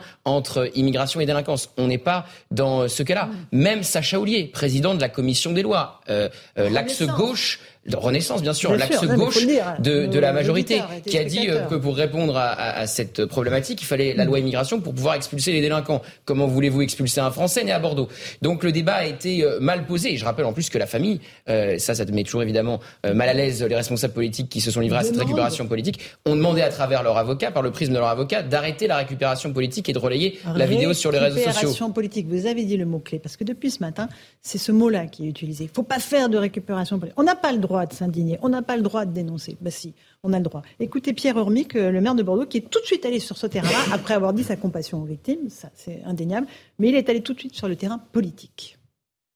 Je n'entends pas commenter des réactions qui euh, non seulement sont indécentes, mais sont indignes. Je pense à des réactions de récupération politique, locale et nationale, idéologique. Donc ne comptez pas sur moi pour abonder dans cette, dans cette chronique malsaine des spécialistes de la récupération, euh, de la récupération politique. Voilà, ne comptez pas sur lui pour ne pas faire de. En fait, il ne parle que de ça, Eric Revel. Hein. on est au cœur du sujet, là. Je le pense. Euh, moi, je trouve que ce sont les propos du maire de Bordeaux qui sont indignes. Parce que euh, l'émotion, que ce soit de l'émotion et de la compassion ou de la colère, pardonnez-moi, mais je ne sais pas s'il appelle ça de la récupération politique, mais moi je trouve ça vraiment totalement, totalement indigne ces propos. C'est-à-dire qu'il est dans un, il est dans un angle politique qui est le sien. Il est maire de Bordeaux, euh, Europe Écologie Les Verts. Il tient un discours euh, classique de quelqu'un qui euh, qui ne veut pas parler trop de problèmes de sécurité parce que c'est pas trop dans le lexique ou ça n'a pas été trop dans le lexique historiquement des gens de mhm. gauche de dénoncer l'insécurité. Et c'est la raison d'ailleurs pour laquelle aujourd'hui, par exemple, je trouve que la gauche n'a plus de terrain politique sur lequel courir. Mais j'ajouterai une chose aussi, pardonnez-moi, c'est que pour les Français dont je fais partie, ils ont le sentiment de quoi? Pas le sentiment d'insécurité, Madame Thévenot. Ils ont, un, ils ont un sentiment très simple. Ils ont le sentiment et la réalité quotidienne que les délinquants, les psychotiques et les schizophrènes sont dans la nature et que il n'y a plus beaucoup d'endroits où on peut se sentir en sécurité. Parce que la société est mhm. dans une impasse, il n'y a pas assez de places de prison, mhm. il n'y a pas assez de places pour, euh, pour soigner des gens en psychiatrie, et eh ben ça, ce sont les syndromes d'une société qui est dans une impasse totale. Alors, de décivilisation, peut-être, comme dirait Emmanuel Macron. Je vous ai vu réagir, Jérôme Jiménez. Non, mais je, je, je, corrobore pleinement à ce qui vient d'être dit, et euh, je pense que l'élu local a aussi sa part de responsabilité sur la situation à Bordeaux qui est de plus en, qui se dégrade. Euh, mhm de, mois en mois. Euh, je pense que là, plus d'effectifs. Hein, on demande plus d'effectifs, mais je crois que je, n'arrive pas à comprendre euh, le débat politique qu'il peut y avoir autour de la sécurité. La, sécurité, c'est l'affaire de tous, et je ne comprends pas qu'il n'y ait pas des réactions euh, que ne travaille pas main dans la main euh, pour assurer la sécurité de tous nos concitoyens. Mhm. C'est juste scandaleux. Et je voulais préciser aussi une chose pour les pour pour les téléspectateurs. La garde à vue a été levée, mais ça ne veut pas dire que, ce que je disais. Euh, voilà, c'est l'état de santé actuel de la personne qui a été placée à garde à vue qui n'était plus compatible avec une mesure de garde à vue dans les codes de police. Mais elle pourra être reprise et ça lève aussi une autre, un autre point et j'en finirai là-dessus. On en a marre, nous les policiers, de ces multirécidivistes qui commettent des actes de plus en plus euh, violents. violents et incompréhensibles. S'en prendre à une mamie, à un enfant, faut vraiment pas avoir de cœur. C'est scandaleux. Absolument, absolument. Alors, euh, docteur Dorido, peut-être oui, on peut rappeler effectivement pour, aller dans, le sens d'une forme de responsabilité de la mairie de Bordeaux. Il n'y a pas que les pouvoirs publics mm. nationaux. C'est un fait qu'il y a les travailleurs sociaux dans les mairies, ça existe, les éducateurs, ça existe. Ce monsieur manifestement était sans domicile fixe. Mm-hmm. Et là aussi, on a quand même normalement dans une, ville qui va bien tout un tissu, je dirais, euh, euh, psychomédico-social qui relaye l'information, qui dit tiens parce que les, les, Alors peut-être il était servi, suivi par ces services, docteur. On l'apprendra peut-être Généralement, ils disent voilà, il ne va pas bien, il s'alcoolise beaucoup. Il est, euh, ça, a été le cas aussi. Alcoolémie zéro pour cet individu, on ne sait pas encore le contrôle stupéfiant. oui, bon, en, tout cas, c'est un passage à l'acte n'arrive pas, comme ça euh, tout d'un coup. il y a des signes qui se repèrent. Il y a des signes, des, signaux d'alarme qui n'ont pas été repérés. Louis Dragnel et. Je voulais simplement rebondir par rapport à ce que, sur ce que disait Éric Revel et sur les propos du maire de Bordeaux. En fait, quand on l'écoute, on a l'impression que le problème, c'est absolument pas la violence, ah c'est ceux qui dénoncent la violence.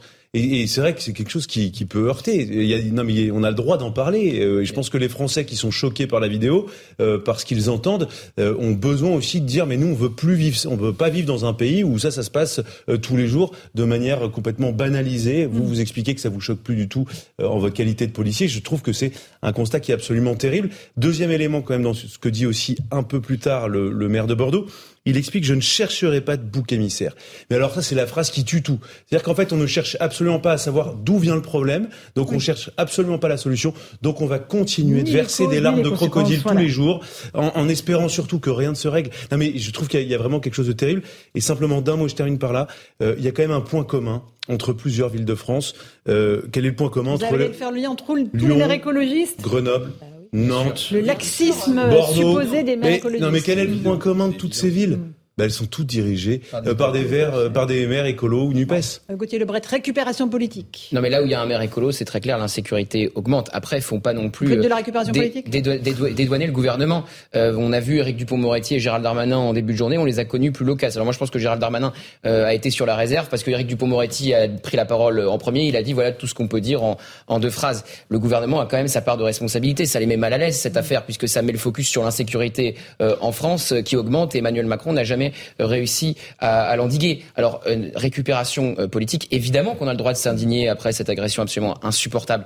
Mais le problème, c'est que certains, encore une fois, ont mal posé le débat. Certains sont allés sur le champ de l'immigration. Ça n'a rien à voir mhm. avec l'immigration quand vous avez un Français né à Bordeaux de parents français. Le débat, c'est sur la psychiatrie. Le débat, c'est sur le suivi. Le débat, c'est sur euh, la récidive.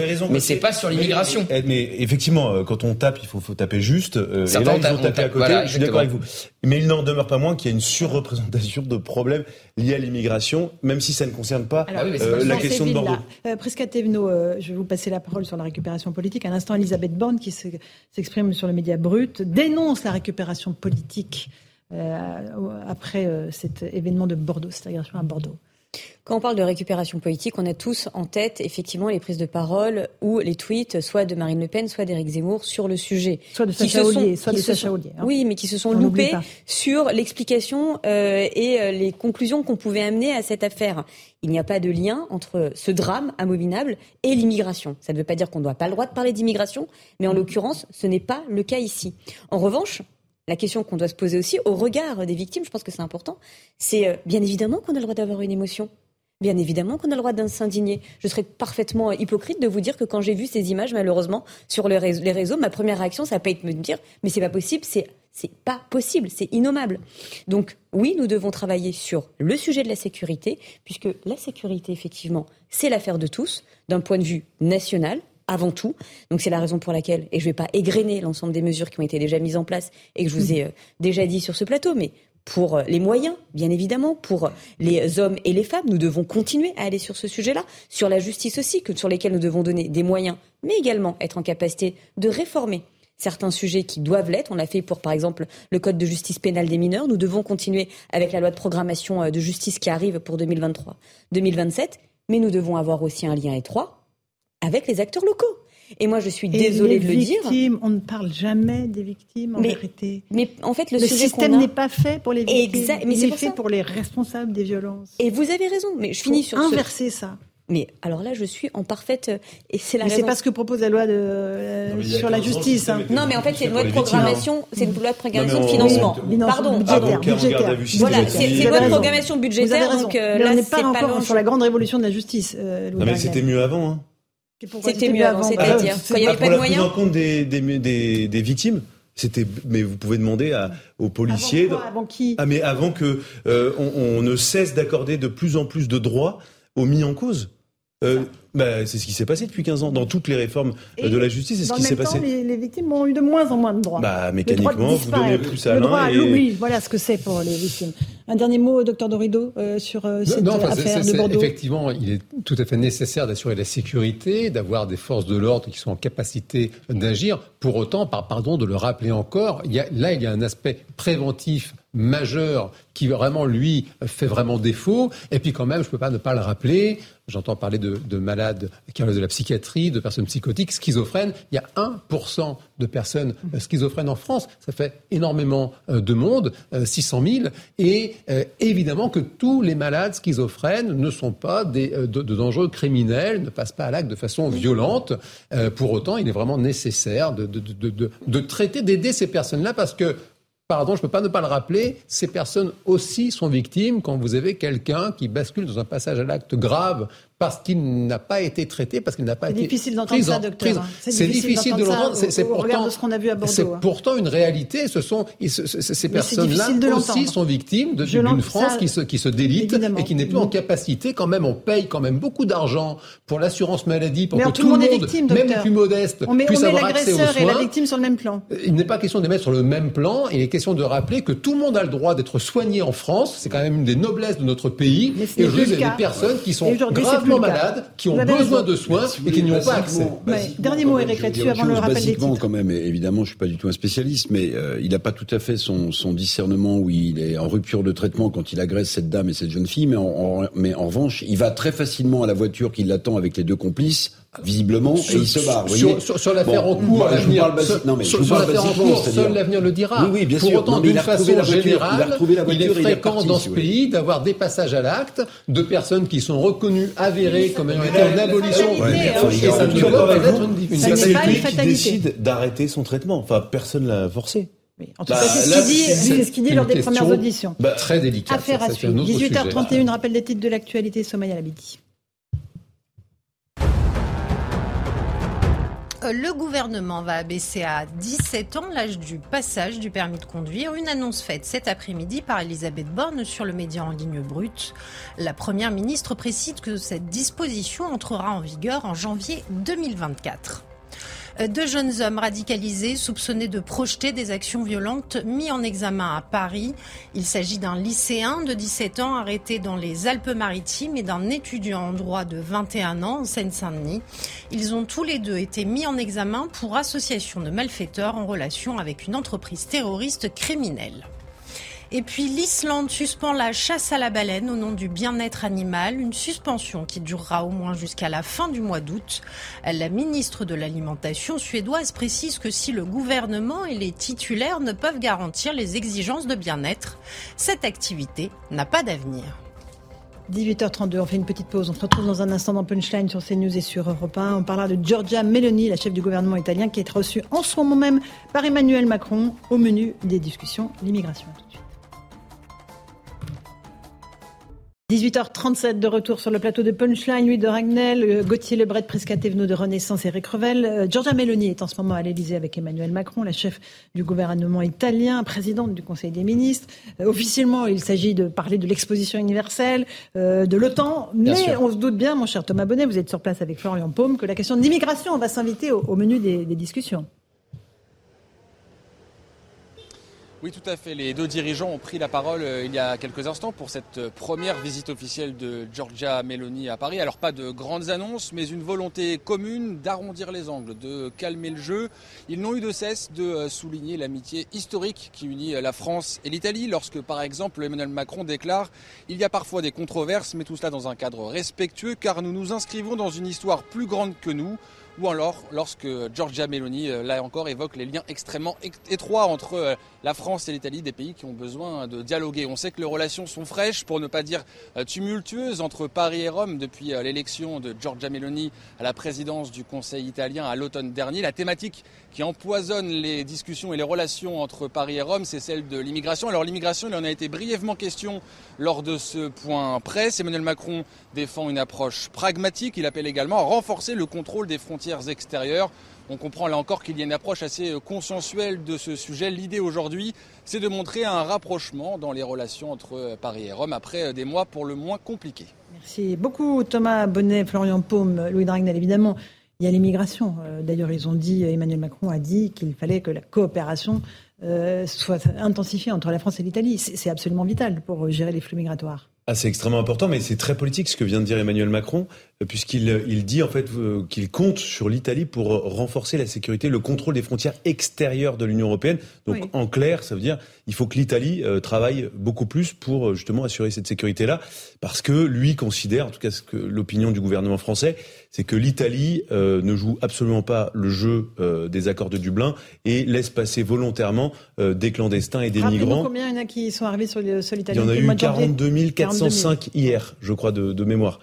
Euh, donc c'est un chiffre très important. C'est 50% de plus que, que l'an dernier. Donc on se rapproche du niveau euh, des vagues migratoires euh, de 2015, de 2015, 2016 et ensuite euh, 2007. Eric Revel. On peut reprocher ça à l'Italie. Euh, bon, j'entends de, de, de, ne pas jouer le jeu de, de ce type d'accord, mais est-ce que l'Europe joue le jeu lorsqu'elle doit récupérer les migrants qui stationnent en Italie, sont 80 à 90 000, pour que chaque pays prenne sa part. Absolument pas, personne ne joue le jeu. Eh ben voilà, donc si vous voulez... Euh, Entre eux, alors nous on est plutôt les, les Français on est plus un peu les hypocrites, bah, objectivement. Bah, euh, Après il y a les pays du Nord et la Hongrie qui préfèrent payer... Oui, oui, non, mais euh, d'accord, d'accord. Voilà, 20 000 euros pour éviter Est-ce que nous on respecte l'accord européen de répartition des migrants qui stationnent en Italie? La réponse est non. Mais le problème, oui, en fait il y, a un problème de fond, c'est que oui, il faut se s'organiser au niveau européen, mais tant qu'en en fait il y aura pas d'accord entre l'Union européenne et les pays du sud de la Méditerranée, ça ne fonctionnera pas, euh, ça ne fonctionnera jamais.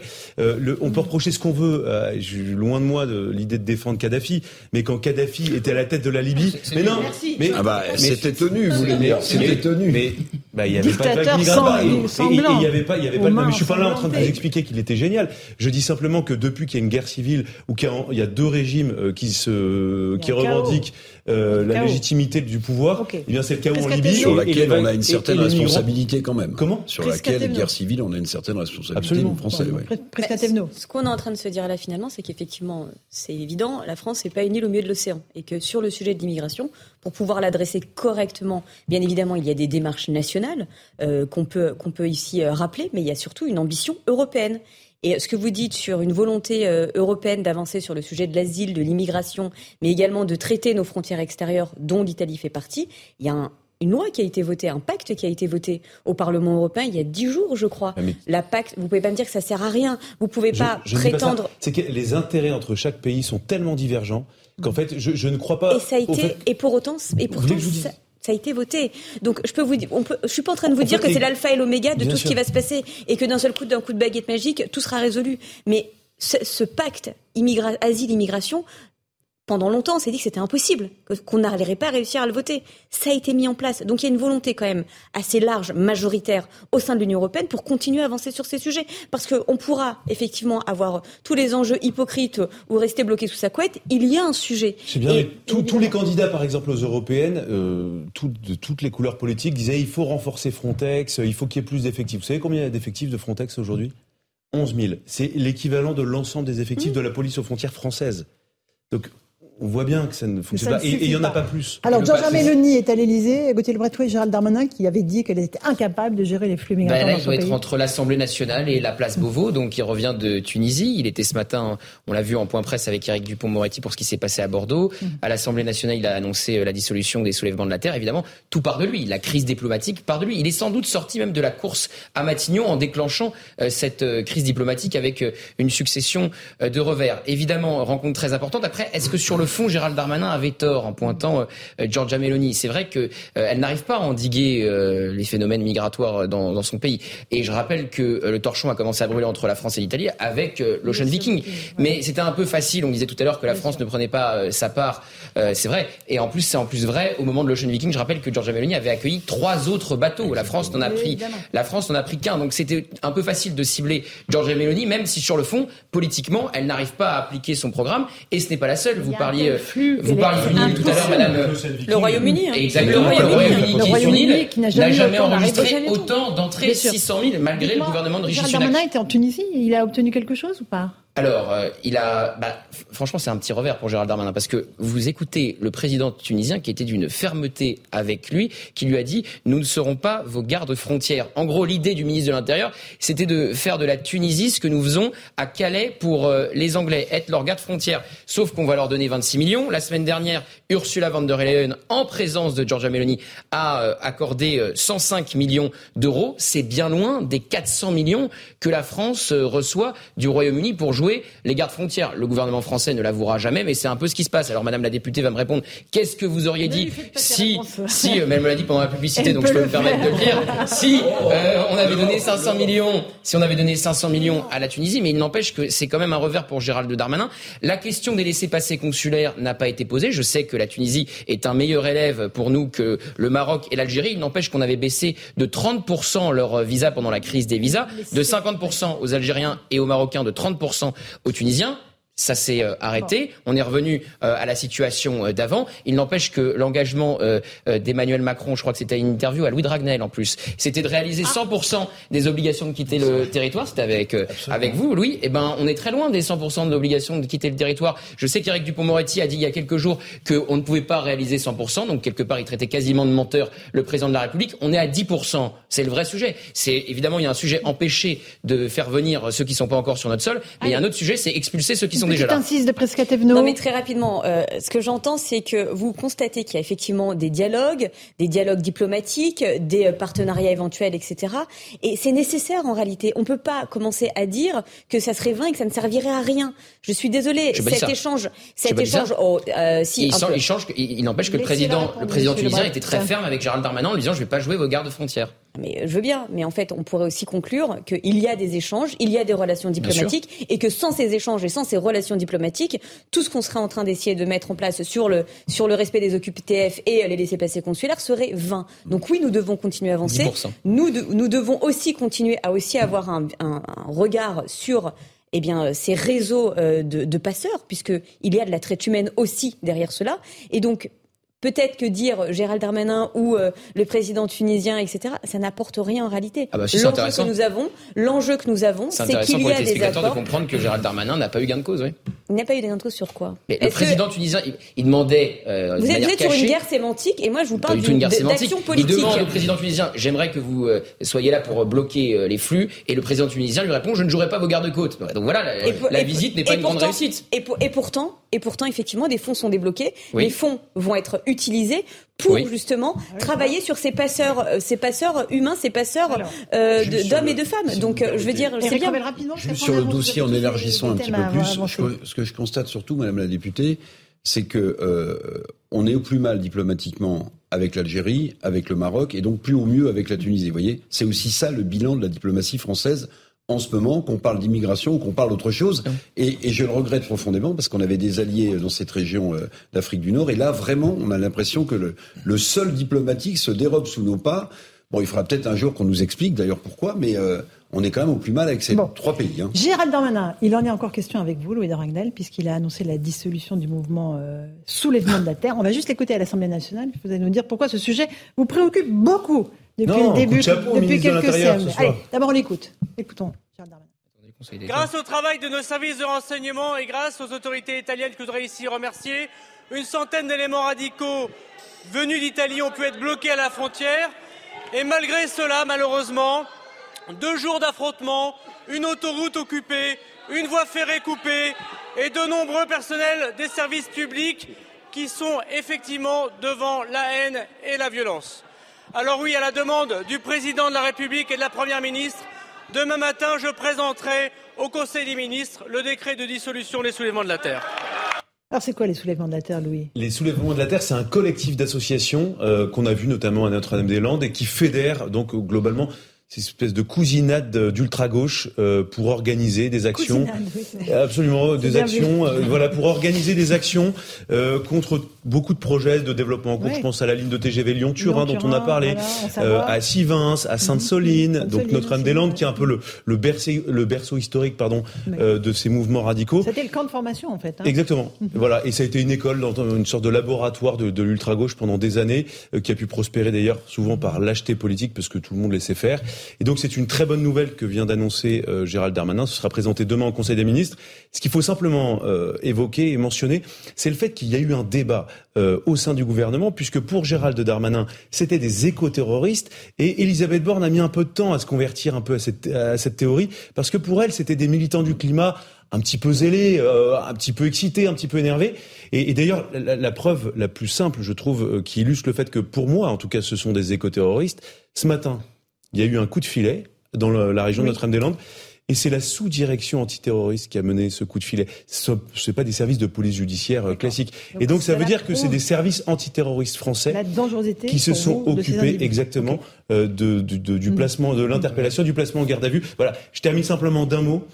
Euh, c'est très bien ça montre que l'État est capable de aussi d'affirmer ce qu'il est et de entre guillemets aussi déclarer la guerre à des gens qu'il considère comme des ennemis de l'État. Mmh. Euh, mais ça reste d'abord et avant tout une action symbolique euh, puisque dissoudre une, association, dissoudre une association de fait, c'est une association qui était même mmh. pas déclarée en préfecture. Et voilà, ça reste quand même globalement une bonne nouvelle. Cotier, vous voulez rajouter quelque chose? Elisabeth Borne a rejeté le terme d'éco-terroriste encore la semaine dernière dans les colonnes là, du je crois Figaro. Elle l'a évoqué euh, il y a quelques heures. Euh, voilà. En tout cas, il y a une semaine dans les colonnes du Figaro, elle disait qu'elle n'emploierait pas euh, ce terme éco-terroriste. Ensuite, euh, Gérald Darmanin disait si ça a pris autant de temps de dissoudre mmh. les soulèvements de la terre, puisqu'on en parle évidemment depuis Sainte-Soline. Je rappelle qu'à chaque fois entre ces deux manifestations, il y a des députés de la France insoumise ou des élus de Europe Écologie, euh, hein. les Verts, euh, évidemment, qui sont sur zone. Euh, il disait qu'il fallait un dossier solide pour pas qu'on casse la dissolution, que le Conseil d'État casse la dissolution. On imagine que les soulèvements de la terre vont faire un recours devant le Conseil d'État. Évidemment, si la dissolution est cassée par le Conseil d'État, ça affaiblira le ministre de l'Intérieur. Eric Revel est venu avec un sujet qui va peut-être vous paraître austère, mais qui est passionnant.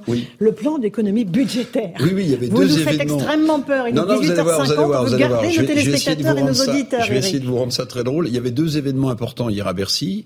Il y avait les assises de la parité à droite, hommes-femmes, très bien. Euh, oui, côté Mendes France, puis côté hôtel des ministres, il y avait les assises des finances publiques. Les assises des finances publiques avec le ministre des Finances Bruno Le Maire, Gabriel Attal les comptes publics et Madame Borne, la première ministre, qui est venue.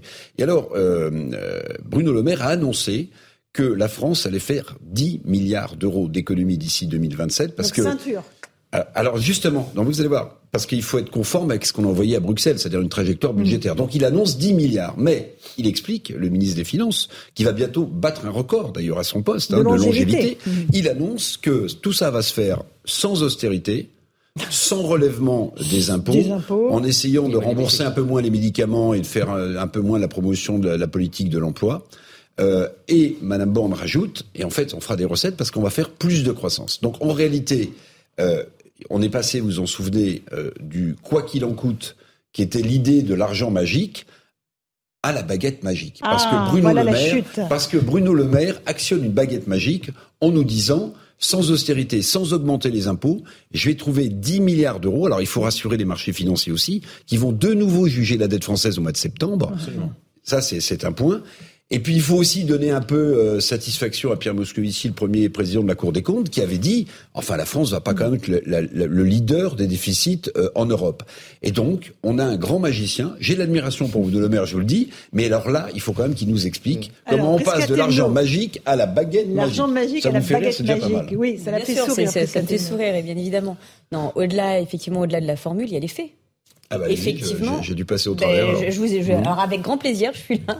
Non, mais il y a l'effet, bien évidemment. Euh, si euh, nous sommes effectivement aujourd'hui un des pays euh, qui se tient le mieux dans cette euh, situation d'inflation euh, post-Covid, etc. Je dis pas que tout est parfait, mais qui se tient le mieux en Europe, c'est aussi parce que nous avons activé des mécanismes pour cela, et notamment des mécanismes de soutien mhm. face à l'inflation, mais aussi des, des, mécanismes de relance de l'économie au lendemain de la crise Covid. Et ça, je pense qu'il est aussi important de le rappeler, parce que c'est ça qui va aussi nous générer beaucoup plus de finances et de recettes. Maintenant, sur le sujet des économies, et ça, il n'y a pas que Bruno Le Maire qui le dit, bien évidemment, Bruno Le Maire l'a rappelé, mais Gabriel aussi, Gabriel aussi, vont faire des économies. Gabriel Attal aussi le rappelé, il n'y a pas si longtemps que ça, sur le sujet, Gérald Darmanin ne veut pas lutter contre la fraude sociale et fiscale. Non, Gérald Darmanin ne veut pas faire d'économies, des économies ont été demandées exactement à chaque ministère, et le ministre de l'Intérieur, 5% d'économies, et le ministre de l'Intérieur a refusé à Elisabeth Borne. attendez, non mais, non, non, non, je finis ma phrase, je finis ma phrase, et pourtant ça devrait vous plaire. Euh, ça plaît à tous les Français. Mais si, lutter contre les fraudes fiscales et sociales. c'est quelque chose. Maintenant, me dites pas oui, c'est extrêmement important. Et l'utilisation de l'argent. Vous avez raison. Non, mais vous avez les grosses voix et nous couvrent. Mais c'est pas grave. Non, mais je continue, mais c'est pas grave. Alors, allez-y avec votre Vous avez raison, ça peut apporter des recettes. Moi, ce que j'observe simplement, quand vous regardez la répartition des dépenses publiques en France, 50% des dépenses publiques en France sont des dépenses sociales. Il n'y a pas une annonce qui a été faite pour essayer de réduire un peu ces dépenses sociales. Mais déjà, le sujet. Mais de quelles dépenses sociales vous parlez bah, Il faut les regarder une par une, c'est facile. Non, mais, non, mais c'est facile aussi. Il y a un traumatisme lié aux APL. Il y a, pas de traumatisme. Non, non, attendez. Sur l'utilisation, sur l'utilisation des deniers de l'État, qui sont, rappelons-le quand même, l'argent des Français. Ah bah, il ne doit pas y avoir de totem ni de tabou à regarder toutes les lignes budgétaires une à une. En rassurant quand même sur le fait. en fait que vous ciblez. En rassurant. Donc en fait, c'est une augmentation d'impôts pour ceux qui bénéficient déjà Vous êtes en train de faire les questions et les réponses tout seul. Moi, ce que je vous dis de façon très claire. Non, mais c'est vrai, c'est dommage. Non, mais c'est dommage. Mais c'est un débat en même temps. Mais effectivement, il y a le sujet qui est important et qui tient au cœur des Français, c'est la bonne utilisation de l'argent public. Donc la fraude sociale et la fraude fiscale, c'est important et c'est un sujet. Mais il faut rassurer sur le principe que, que soulignait effectivement Gauthier Lebret, c'est non, il ne s'agit pas de faire d'économies sur le sujet de la justice, sur le sujet euh, de la sécurité, et pardon de, de refaire le lien avec le début de l'émission. Ça a été demandé hein, par euh, Elisabeth à chaque ministre de faire 5% d'économies. Mais pas vis-à-vis des hommes et des femmes qui sont sur le terrain au quotidien. Mais 5%, d'économies dans les fonctionnements des ministères. Du ministère, mais pas des hommes et, des femmes sur le terrain. ça a été refusé pour le moment par Gérald Darmanin. En fait, c'est 5% qui sont mis dans les... dépenses, autre dépense. Je rappelle qu'Emmanuel Macron a promis il y a quelques semaines de baisser de 2 milliards euh, d'euros les impôts sur les classes moyennes. On ne sait toujours pas comment ça va être financé. Il y a eu le rapport de Monsieur Pisani qui a dit, alors là, c'est pas 10 milliards, c'est plusieurs dizaines de milliards pour financer la transition écologique il avait proposé de le faire avec un ISF vert. Il le propose au président de la République qui a supprimé l'impôt sur la fortune. Donc fin de non-recevoir du président de la République. On ne sait pas non plus d'où va sortir l'argent magique pour financer la transition écologique. Donc effectivement, il y a plusieurs euh, axes, plusieurs dossiers. On ne sait toujours pas comment le gouvernement va financer tout ça. C'est un sujet qui passionne. Ah, mais euh, vraiment, vous avez réussi à nous captiver avec votre histoire de baguette magique et d'argent magique. Euh, oui, les, économies euh, d'impôts, là, les 2 milliards euh, ah bah, Alors, ça fait plusieurs semaines, normalement, que Bruno Le Maire doit fournir des différentes hypothèses. Alors, ce qui est assez marrant, hein. c'est que parmi les hypothèses, il s'agirait de baisser les cotisations sur les feuilles de salaire. Mhm. Alors là, vous rendez effectivement de l'argent. Bon, c'est très difficile à mettre en place. C'est une usine à gaz.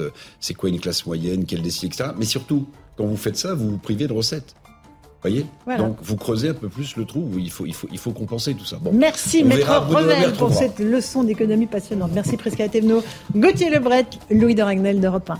Merci à vous chers amis auditeurs, téléspectateurs dans un instant sur Europe 1, Europe 1 Soir. Et sur CNews, Christine Kelly et ses invités pour Face à l'info. Bonne soirée, à demain sur nos deux antennes.